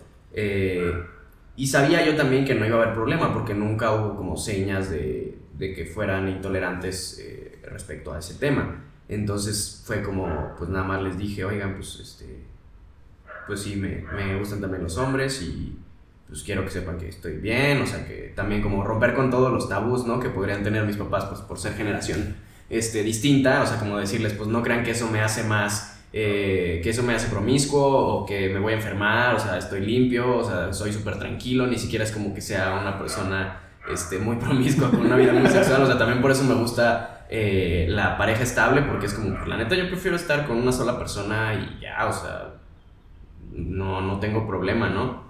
Y si no, la neta es que me da mucha hueva establecer vínculos. Si solo va a ser para algo casual, me da mucha hueva, prefiero estar solo. Entonces, este, pues soy muy tranquilo en eso y no he tenido como muchas relaciones eh, sentimentales. O sea, he tenido este, un, un novio, dos novias, eh, si acaso un, relaciones que no se hayan hecho formales.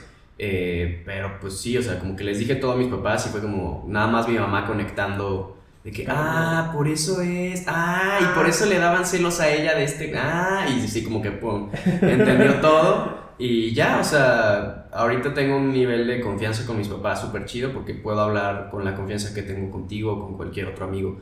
Eh, o sea, sí, sí, me, me, ahora nos fuimos en diciembre a la playa y si mi papá habló conmigo y me dijo, no, pues si no funciona esta relación en la que estás, pues ya encontrarás a alguien más, o sea, eres joven y pues ya llegarás con un, con un hombre, con una mujer, lo que sea, y es como pues siento cómodo que, que está esa apertura con mis papás, ¿no?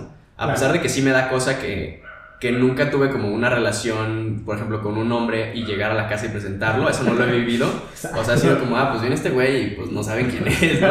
Este, entonces sí sería como, o sea, ese- esas cosas no las he vivido, que sería interesante y también pues el, el shock, a lo mejor familiar, si en algún momento se llega a formalizar algo con un hombre, pues que, no sé, pues las tías y eso, que digo es lo de menos, la antes que me vale más. Así yo estoy feliz y ellas dicen, ay, vete, vas a ir al infierno, ay, pues chinga tu madre, tía. Nos vemos. Chinga, chinga mi abuela, ¿no? Este, pues sí, o sea, no tendría problema, pero sé que mi vínculo más eh, importante, que es mi familia, mi círculo más cercano, con ellos no hay ningún problema y con mis mejores amigos tampoco. Entonces, pues todo lo demás me vale madre, no, no hay pedo. O sea, a lo mejor sí hay una parte de mí que le importa, pero la tendré que enfrentar en su momento. No, no es algo que me detenga de. Y volvemos al punto de conocerse y un poco conocer a los demás. Porque sabes, o sea, tienes que saber en qué momento decírselo a tus papás o, a- o decírselo a las personas cercanas. Claro. No sabes cómo va a reaccionar. A veces no, a veces ni siquiera va a ser necesario decirlo, o sea, si uno identifica, bueno, yo lo haría, si identificas que no te va a traer beneficios, o sea, si no, no hay una necesidad, no tienen por qué saberlo si sabes que no te va a hacer bien. O sea, también evidentemente es súper chido vivir en libertad y ten- poder tener esa confianza y pues claro que si es gente importante para ti, pues qué chido que lo sepan. Pero pues si sabes que te van a correr de tu casa, que te van a golpear, que, No que el antecedente es una respuesta negativa, mejor no. O sea, mejor limítate a gente que sepas que te puede apoyar y que no hay ningún problema. Y que a lo mejor, pues si estás viviendo con tus papás y te vas a enfrentar a eso, pues a lo mejor así como yo, digo, yo no te, sabía que no iba a pasar eso, pero hasta que no estaba yo viviendo, o sea, si hubiera sido negativa la respuesta de mis papás, pues es como, ok, pues tú decides ya no tener contacto conmigo o esto no te gusta, pues yo ya hice mi vida y nos vemos, ¿no? Claro, en, Pero- tu casa, en tu caso ya estabas fuera. Ajá, exacto, casa, ya estaba fuera. estuvo más. Pero sí, o sea, sí entiendo también que a lo mejor alguien, no sé, de 15, 14 años que puede estar como en esta confusión, como a mí me pasaba en la secundaria, la prepa, eh, también es eso, que si, tú- si tú todavía no te has entendido y todavía no estás seguro o segura, pues también yo me esperaría, ¿no? O sea, también por eso, pues también por eso me esperé. O sea, fue como hasta que no me sienta completamente seguro y entienda cómo funciono, pues lo digo. O también está el caso de que lo quieras compartir y que te ayuden. Si está esa apertura, pues que te ayuden a entenderte. Ah, Hay muchas cosas. Una de ellas es, estoy en una etapa. ¿no? Creo que es muy importante. Es. Estoy en una etapa, eh, me están empezando a gustar hombres. Estoy en una etapa o soy gay o soy bisexual. O sea, eh, ¿qué está pasando? A ver, ¿por qué me están gustando hombres? Es porque me rechazaron las dos niñas bonitas de la escuela. Y mis amigos son buena onda. Ujú. O sea, esa parte de conocer. Sí, de entender qué está ¿Es una pasando. etapa o sí me están gustando? Claro. ¿No? Entonces, ok, va. Pasamos al lado de sí, sí me están gustando. Ujú, Ya me detecté que hay una atracción, ujú, eh, no solamente visual, ya es sexual, es emocional, es todo. O sea, sí me están moviendo y me siento cómodo con. A quién se lo digo, a quién no se lo digo. Yo creo que lo primero que haría es buscar series o películas donde se trate el tema y Ándale. verlas con tu familia. Y si Ajá, ver sus dicen, y reacciones. si dicen, ¿y esos pinches putos? Ajá. Dices, Es- uy. claro. Oye, eh, ¿puedes poner otra cosa? Hay gays en, la, en, la en esa serie, no me gusta. Claro. No ya son focos rojos. No, Ujú, no lo digas. Claro. No lo digas. ¿No? Así, así de sencillo. O sea, encuentras el, el rollo, ¿no? Es. eh, yo pensaría que esa es una de las cosas. No hablas con tus papás y les dices, oigan, ¿qué pensarían ustedes si, que si mi hermano fuera gay? así de, Claro. A ver, no le eches la culpa al hermano, pero tampoco así tan. No, pues ahora que lo comentas, sí, sí recuerdo eso, o sea, como de cuando yo ya le había dicho a mi hermano y, y pues de repente que saliera algo así en la tele o algo así y era como voltear y de que, ah, viste cómo, cómo reaccionaron, ah, ok. Sí. O sea, también fue, creo que es importante también confiar en que los puedes ir educando en ese caso, ¿no? O Sí. sea, si ves su reacción al principio así, ay, ¿por qué crees eso? No, yo, yo lo veo de esta forma y como que poco a poco irles abriendo la mente, que fue el caso de mis papás. Eh, o sea, mi papá, el día que yo llegué con una cerveza tatuada aquí se rió, pero pues porque mis hermanos ya se habían tatuado, ya se habían pintado el pelo, o sea, se fueron, los fueron abriendo poco a poco, porque mi papá se enojó cuando mi hermana tenía 16 y se perforó el ombligo. Ahora pues estoy yo todo rayado, mi hermano también, o sea, como que fue esa apertura de irlos eh, marinando, preparando poco a poco y pues sí, esa es una buena opción de que pon una serie y ve qué reacciones tienen y vas como preparándolos, ¿no? Como dando indirectas. También en una de esas terminan preguntándote en lugar de que les tenías que decir. O la clásica de televisión de, ya sabíamos. Ajá, o sea, ¿te acabas claro. de dar cuenta? Sí. Hijo, Ah, sí, claro, ¿no? me di cuenta cómo veías a tu amigo. Ajá. desde ándale. niños. Exacto. O sea, ya sabíamos. ¿no? Entonces yo creo que esa es, eh, esa es la, la segunda parte didáctica de este podcast y es en- encuéntrense y no es necesario estar saliendo con una bandera diciéndole a todos Ah, y- claro. y, que te reconozcan. Sí, sí es importante el reconocimiento a sí mismo y que, y que la gente te reconozca como profesional y te reconozca que has tenido grandes logros y sí, sí es importante, pero no es tan importante el tener que decirle a todos, soy hetero, soy Claro, hetero. no es como mi, hetero, mi tarjeta hetero, de ¿eh? presentación, ¿no? Sí, es como... es mi nombre es tal, hetero. Claro. No, no es necesario. O sea, Y, y- y me gusta eso de las nuevas generaciones que también ya no se está haciendo tan necesario eh, el aclararlo, ¿no? O sea, si... O sea, es, es muy eh, como de preguntas que podrían estar tontas, ¿no? Como de que, pues, ¿qué pasa si algún día llega alguien y te dice, ah, pues tengo novio? ¿Eres gay?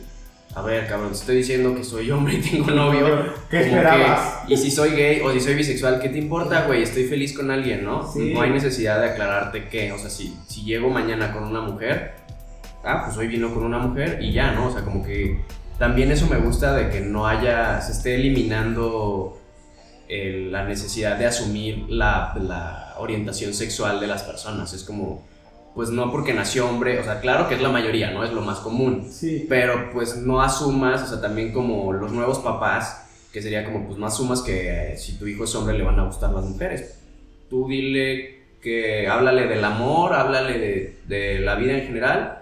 Y pues sí, o sea, si de repente ve a dos hombres agarrados de la mano, ah, pues es que se gustan y se quieren, ah, ok. Y ya no se crea ese tabú de... O sea, pues ya más bien va a entender que pues, un día su amiguito, ah, es que él es gay, ah, ok. Y ya, no pasa nada, o sea... No pasa nada y no tienes que estarlo diciendo y la gente te, te tiene que aceptar como eres. Sí, porque no, te- no, no es algo como que te defina, o sea, no es como de que, ah, y es gay, y es como, pues eso qué, güey, o sea, es como si dijera, si le gustan las tortas ahogadas, ¿no? Y le va a la América. Que le va a la América, es como, pues no, o sea, hay, hay más, hay más, hay más, este, cosas que hablan. Hay, hay otras cosas que nos definen más que con quién te acuestas o a quién amas, ¿no? Bueno, si le va al Chivas ya. Ah.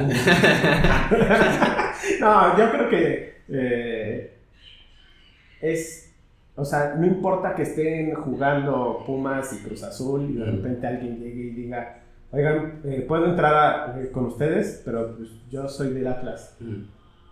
Ni tienes que aclararlo, te Claro. gusta el fútbol, dale. Sea, ya, sí, claro. O sea, estamos viendo el partido, no pasa nada. Creo que esa parte de, no, no me lo tienes ni que decir. Mm. Igual un día te veo llegar con un chavo, una chava, y un día te veo llegar así con dos, y decir, es su pedo. Ok, o sea, es cada quien claro. hace de su culo un papalote. Exacto. ¿No? O sea, pero creo que sí se tienen que, que ver, se tienen que entender, y el aterrizamos esto al conocerse y conocer a los demás, para no tener que estar dando explicaciones. O sea, no tienes que llegar a un lado y decir profesionalmente qué haces y qué has logrado. Claro. ¿no? O sea, no tienes que llegar y decir, hola a todos, ah, soy Jorge, locutor, este, eh, fui la voz del año el año pasado. Claro. No, Ajá. o sea, no, ah, y me gustan hombres y mujeres, Ajá, claro. te puedes apuntar tú, tú, tú, no.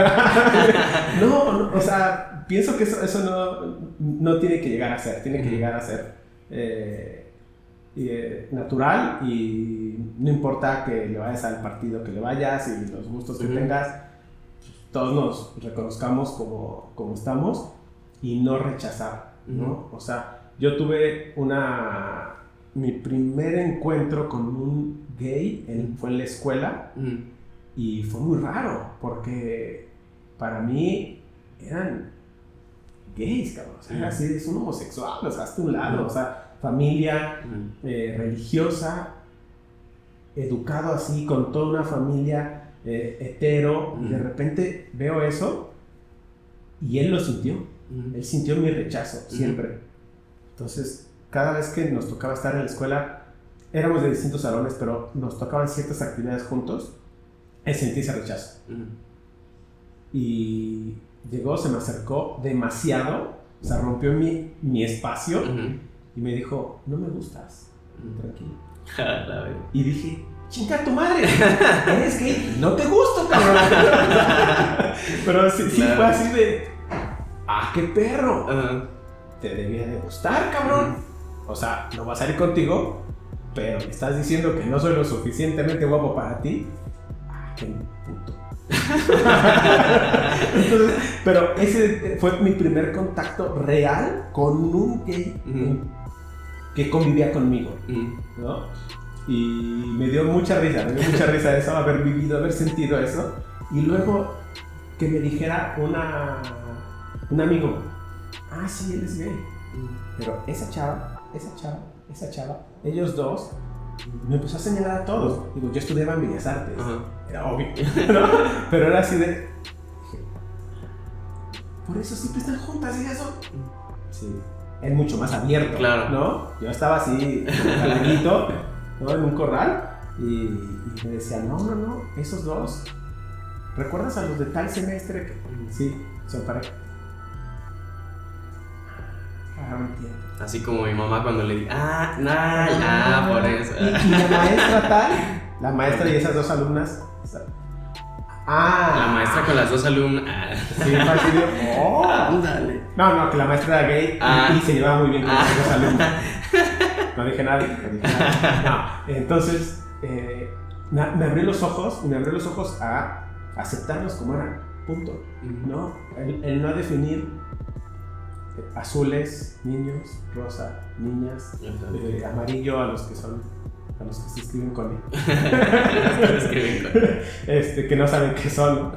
Este, y, y me abre esa parte, el tener, el tener que, no fue el querer aceptarlos, sino el tener que aceptarlos y, y empezar a cambiar ese engrane dentro de mi enseñanza y decir, es su, pro- es su problema, no Claro, es mío. no, no tenemos por qué, pues es como con, con- O sea, cada quien, pues como decías, ¿no? Que, que cada quien haga de su culo un papalote, ¿no? O sea, como con temas eh, como por ejemplo del aborto y cosas así, que a mí es como, güey, pues ni soy mujer y yo sí creo que más allá del juicio moral que podamos emitir, es como, pues si lo quieren hacer, que lo puedan hacer bien.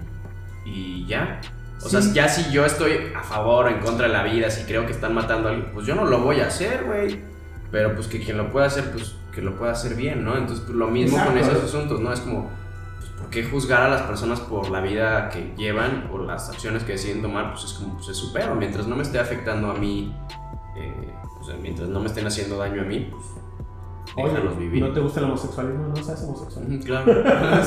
Y ya, O sea, ¿no te gusta el, el aborto? Pues no pues abortes. no abortes. sea, Ahora, ¿no te gusta que alguien más lo practique? Cuídate. ujú, O sea, no embaraces a la novia. Claro. ¿No? O sea, son cosas que ya deben de traerse internamente y uno se debe de volver a a conocer.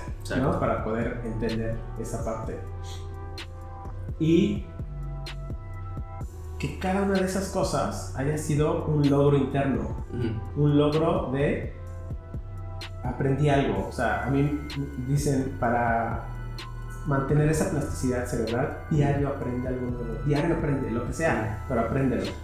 Lo cual implica, acuérdate, o sea, no solamente, ah, se dice en tal idioma de esta manera, Claro. hola, no, sino que siempre acuérdate que en ese idioma se dice así, ¿no? En rumano se dice apa, apa.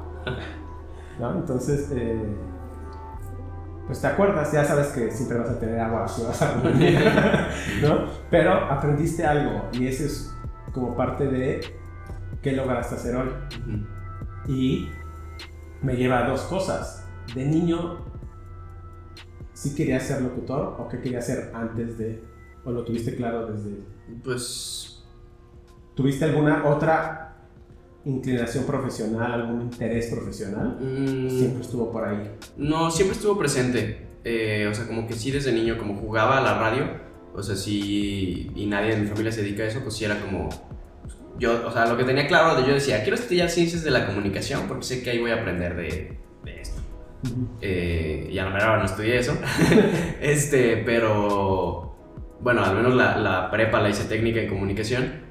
Pero me llegó a pasar por la mente, justo por el por miedoso eh, y por ese asunto de la muerte, el ser sacerdote.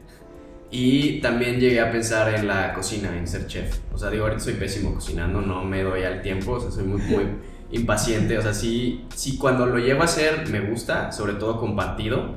Si estoy solo, como que no lo disfruto tanto, como que aplico muy el. No sé si quedó bueno, pero pues ya le invertí tiempo, me lo voy a comer. en cambio, siento que cuando, este, cuando lo hago con amigos o con pareja, pues es como. eh, intención, como que más intencional y, y lo disfruto. Y sí, sí pasó por mi mente ser chef, sacerdote y ya, sí, locutor. Y de locutor. Y, y me veía como locutor de cabina, de hecho, que no es algo que haya hecho profesionalmente como tal, pero pues no sé, ahorita empecé a, hacer streams en Twitch y pues estoy, o sea, me acordé de cuando pues hacía cabina, pero pues digo no profesional porque pues todo siempre lo hice desde mi casa, eh, desde, desde los 12, 11 años hacía podcast, entonces pues siempre todo fue como que desde casa, ¿no? Nunca, sí llegué a hacer como cabina, pero pues una sección una vez a la semana, como más tranqui. Yo me veía presentando canciones, teniendo un turno diario y eso nunca pasó. Y no lo deseo ahorita. Eh, o sea, no lo descarto ni le hago el fuchi, pero pues no, no está en mis No planes. Pero lo más cercano a eso ha sido cuando hago transmisiones en internet y ahora que eh, tenía mucho que no, que no me dedicaba a eso, pues estoy haciendo los streams y me acuerdo. Y es como, ah, también esto me gusta mucho, o sea, me siento muy cómodo eh, hablando con la gente y leyendo los mensajes. Y si bien no estoy poniendo canciones, pero pues estoy reaccionando a un video, es, está cool esa dinámica. Y respecto a esta parte profesional, ¿tenías ciertos logros por concretar? O sea, si decías, eh, en algún momento pensaste que ibas a ser la voz del año, o sea, la, la revelación del año, en algún Pues- momento pensaste ganar premios. Profesionalmente, ¿cómo te veías? ¿Y qué has logrado de eso? Pues no me lo. La verdad es que no lo planteé nunca. El, por ejemplo, de que, ah, sí, voy algún día a estar en unos premios. Pues no. Ahorita, por ejemplo, sí, sí lo veo. Y entendí también la dinámica de los premios que se me hace muy curiosa. O sea, porque, pues digo, uno paga para estar, para participar Estar nominado. para estar nominado y, y, y lo veo yo como como desde la parte muy aterrizada de saber el, el juego que uno está jugando, ¿no? Hay gente que sí es como, ya eres ganador por haberte eh, inscrito y por estar nominado, y es como, pues, Lo pues, pagué. lo pagué, ¿no? O sea, sí, yo veía que me felicitaban y era como, pues está chida la atención y todo. Y yo lo hice no por quiero ganar, o sea, qué chido que gané, pero era más como un asunto de relaciones públicas. O sea, yo, yo lo vi como una estrategia de darme a conocer, Claro. de decir, hey, aquí estoy, existo y vean, esto es lo que puedo hacer. No como de que, ay, a huevo, les voy a ganar y pues, no, o sea, para mí sí fue incluso como, pues extraño, ¿no? Porque sí tengo amigos que son cero onda premios y era como de que, "Ih, te fuiste a los premios y andas ahí, te gusta el- esta onda del ego y es como, güey, o sea, sí, evidentemente está bien chido que le reconozcan uno su trabajo y sentirse que ganó, pero, este, pues lo hice más como por relaciones públicas. Y de niño nunca me planteé la idea de hacer comerciales, o sea, como de hacer la voz de alguna marca. Fue más ¿Querías radio? yo sí, yo quería radio. Y fue secundario, o sea, sí me llegaron a decir como, oye, tenemos esta grabación de este, como, ah, ok, pues vale, ¿no? pero no era como de que, ah, yo, yo quiero hacer eso, o ser la voz de una marca. Fue más cuando, pues sí, como en la prepa, que me, que me, que empecé también como a hacer comerciales, eh, pero pues muy, también lo veía como, ah, no, pues esto va a ser un, un extra, ¿no? O sea, como, no, no va a ser lo principal, hasta que que me invitaron a hacer la voz de Spotify. Que, que dije, oye, pues sí podría, podría estar haciendo esto, ¿no? Que me lo empecé a plantear más en serio. Ya estaba haciendo comerciales, pero dije, bueno, esta es una marca, no es como un talento que hice en un comercial. Y dije, ah, estaría chido. Entonces fue como de los logros más recientes, digamos, pues fue poderme venir a vivir para acá porque sabía que si me quedaba en Guadalajara, pues era difícil trabajar con marcas grandes. O sea, me iba a quedar pues, en marcas de la región de Bajío, Occidente. Y dije, no, pues lo más grande se hace en Ciudad de México. Entonces, desde que llegué, eh, pues dije, pues me la voy a jugar, ¿no? O sea, empecé a hacer la voz de, de Express TV, que eso me dio como el... Ese fue el, el sentirme seguro para decir, puedo vivir de esto.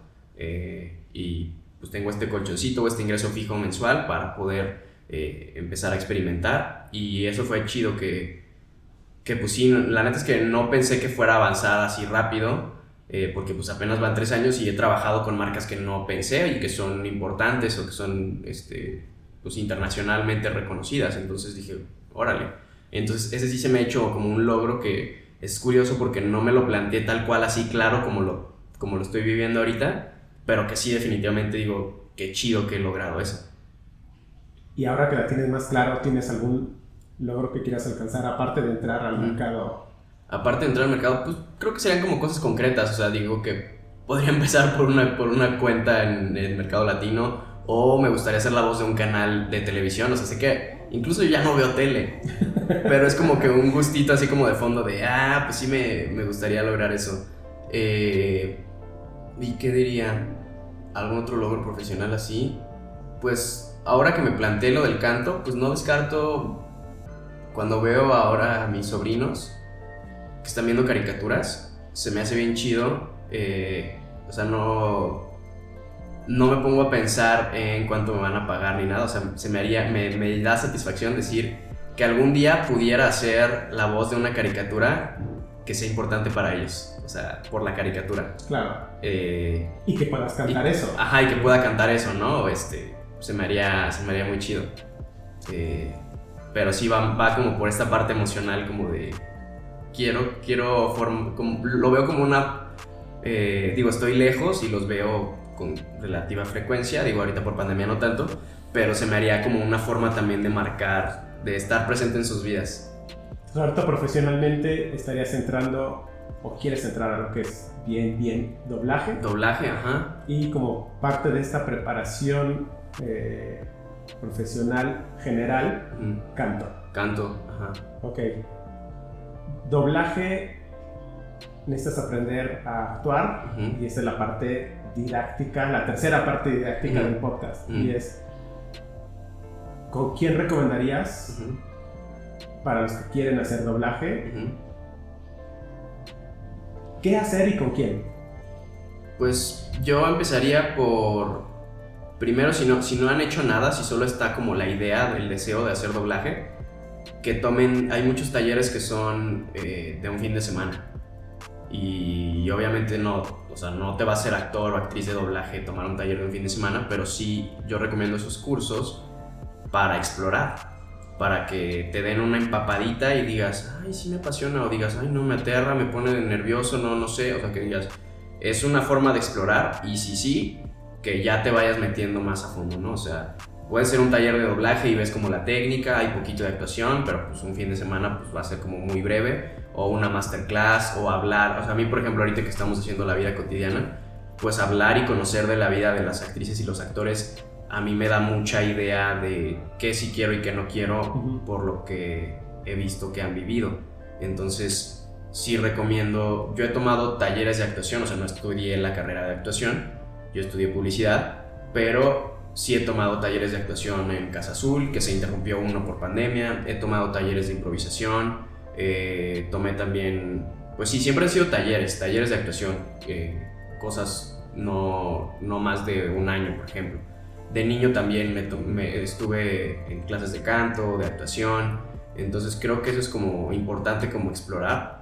Eh, y sí, después tomar talleres que se especialicen como en la técnica. Y algo que yo también recomiendo mucho, porque ha sido lo que a mí me ha funcionado, es ver los talleres, sí llegar con la humildad de aprender, a pesar de que ya hayas tomado otros talleres y que te toque escuchar cosas que ya has escuchado. Eh, aprovechar también eh, es una forma de, relaciones públicas. Porque yo, por ejemplo, la forma en la que empecé a hacer locución es llegué y tomé coaching con Iggy Dudkiewicz eh, a recomendación de Trujo. Eh, o sea, que Trujo me recomendó tomar con él, no de que me haya sido una palanca, sino me dijo, él, él es bueno, entonces me acerqué, tomé el curso. Y el curso lo da, ese coaching lo da Iggy junto con los dos directores de casting de esa agencia de locutores. Entonces, es una forma como lo que yo decía cuando me metí al concurso este de, los premios Es como decir, hola, aquí estoy, porque pues, si no, no hay otra forma de presentarte. A lo mejor envías tu demo por mail y pues, ¿qué te asegura que lo van a escuchar? Reciben muchos demos. Entonces es una forma de decir, hola, soy capaz de hacer esto, veme, y así fue. O sea, yo llegué, enseñé mi demo, tomé curso un par de sesiones y me dijeron, oye, eh, te queremos invitar, y empecé a trabajar. Entonces lo mismo con, con doblaje. Eh, el hecho de que uno tome un curso, eh, a mí me pasó cuando empecé a hacer doblaje para cuando tenía 18, que fue la primera vez que viví aquí, eh, tomé un taller de doblaje con Raúl Aldana, que él en ese entonces era el, director de, Disney Character Voices. Entonces yo le dije a Mario Filio, oye, pues a mí me gustaría, el, curso lo tomé con, con Mario y con, con él. Y le dije, oye, es que a mí me gustaría, y me dijo, pues, ¿por qué no le pides una oportunidad a Raúl?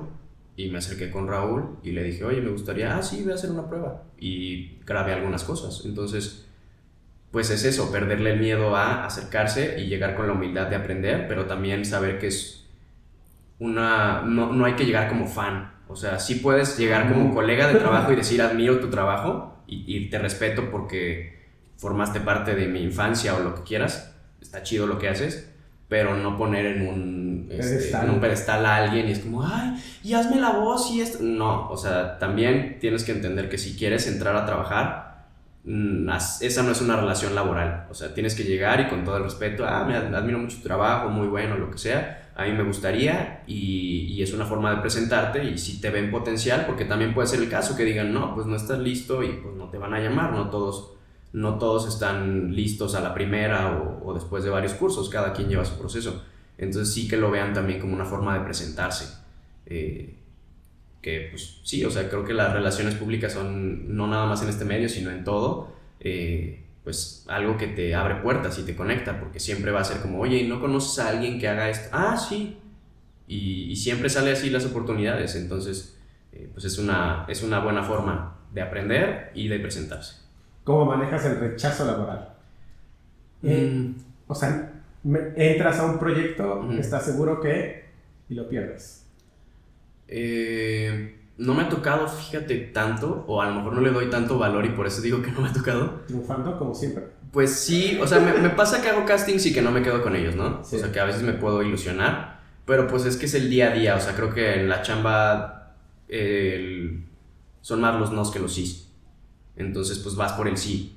y no te puedes permitir eh, que no te bajone. O sea, tiene que ser un por qué no lo logré, más bien. O sea, como, ok, ¿qué me pidieron o por qué no pude? Y también pensar en, ¿es porque lo hice mal? Sí, sí, que puedo mejorar. O es porque el cliente no era lo que quería. O sea, a veces también pasa, me pasa en castings de locución, que sí dan ciertas instrucciones y me lo quedo y digo, ah, chingón, o sea, di lo que estaban pidiendo, por eso me quedé y lo grabé, ¿no?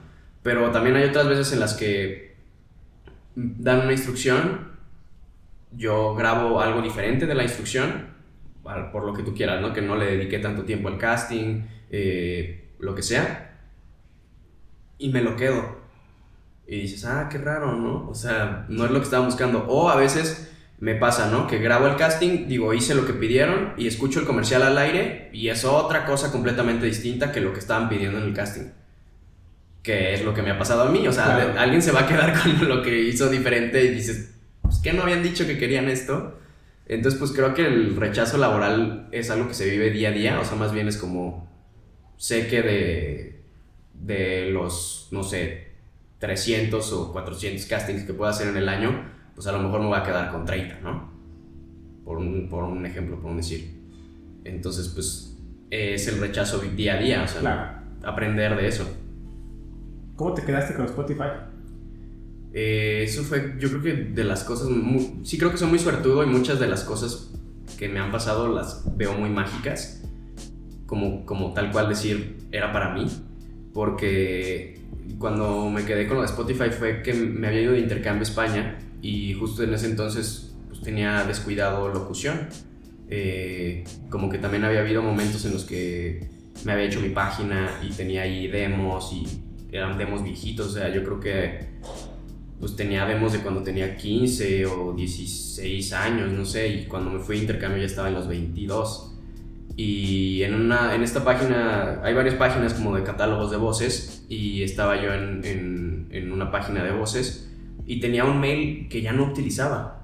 Entonces, este, pues me fui yo de intercambio, en ese entonces me dedicaba a hacer páginas web, estaba trabajando a distancia con una maestra de la universidad eh, y hacía páginas web en WordPress y, y pues no, no, no, no, había hecho cosas de locución, o sea, cuando, cuando me fui de intercambio les dije, ah, me voy a ir seis meses y pues, no voy a agarrar distancia ni nada, o sea, pues no. Y, y, de pronto me llega un mail del productor de Spotify, el que hace la música y todos los comerciales, y me dice, oye, te escribí hace un mes por esta página y no me respondiste. Eh, este dice, pues te estamos buscando para que hagas la voz de Spotify México. Y yo de, ¿cómo? y yo así de, o sea, me metí a la página esta de locutores y dije, ¿cuántas chambas no se me habrán ido así, no? Y dije, no, pues tengo que actualizar, cambié el mail y todo. Y le dije, ah, por supuesto. Eh, entonces, pues se me hizo muy raro porque pues en otro lugar es como, güey, pues lo escribimos a este vato, no, contestó, y pues ya, el que sigue, ¿no? Y se me hizo bien chido que Mike se llama, Mike pues me buscó en otros lados y dijo, bueno, este es otro mail y pues aquí a ver si sí responde.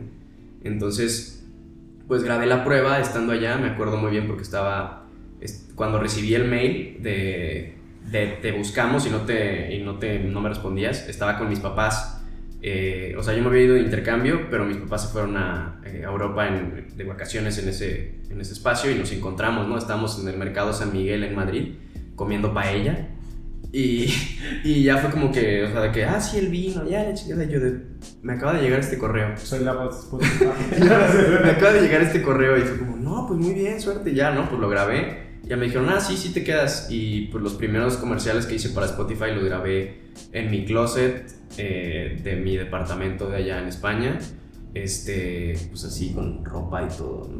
Eh, eso también fue como que un gran logro porque ahora que menciono de la cabina, los closets y así, o sea, en Guadalajara también grabé en el closet. Este, aquí cuando llegué, uno de los requerimientos eh, que yo le dije a mi, a mi amiga Mariana, que fue la que me ayudó a ver el departamento donde iba a llegar yo a vivir, le dije, checa que quepa en el closet. que me pueda meter.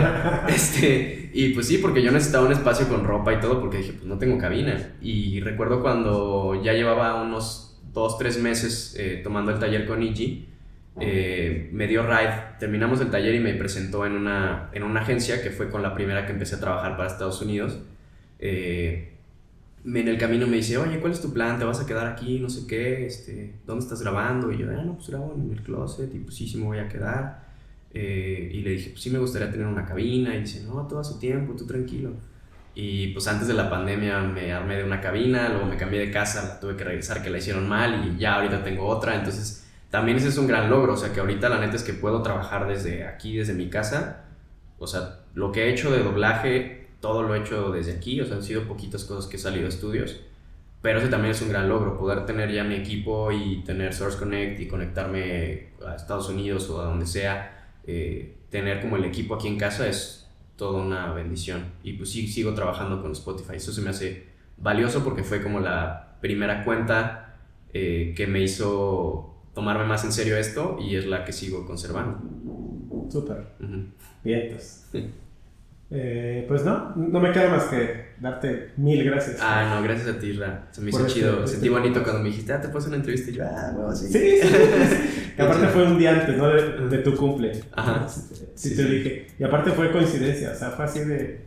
Mmm, va. aparte es eh, el primero del año y el primero de, de, llevar un año en el podcast. O sea por pandemia, o sea, siempre he querido mantener estos en vivo, no quiero hacerlos en línea, o sea, es la esencia del, del programa, ¿no? O sea, la, esencia es entrevistar a las personas que conozco y, que conozco de su casa, de la mía, de la chamba, de estar viviendo y estar conviviendo.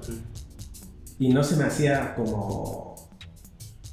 Se ve en Zoom. ¿Por qué? Porque a mis amigos, mis cuates, a mi gente cercana, no las veo en Zoom, ¿no? O sea, entonces digo, mejor me espero, o sea, me espero a que baje todo esto y ya entrevisto a tal persona. Y si le dije a alguien, oye, nos vemos, y dice, sí, pero tiene que haber mucha distancia, ¿no? Le dije, ok, va, está bien, nos vemos. Eh, y de hecho, eh, grabé una con, con el Chai y nosotros tenemos una careta, ¿no? para estar lo más cercano, pero también lo más lejos y tener que y poder ver los labios, porque el estar hablando así, no estás viendo a la gente, no estás entendiendo.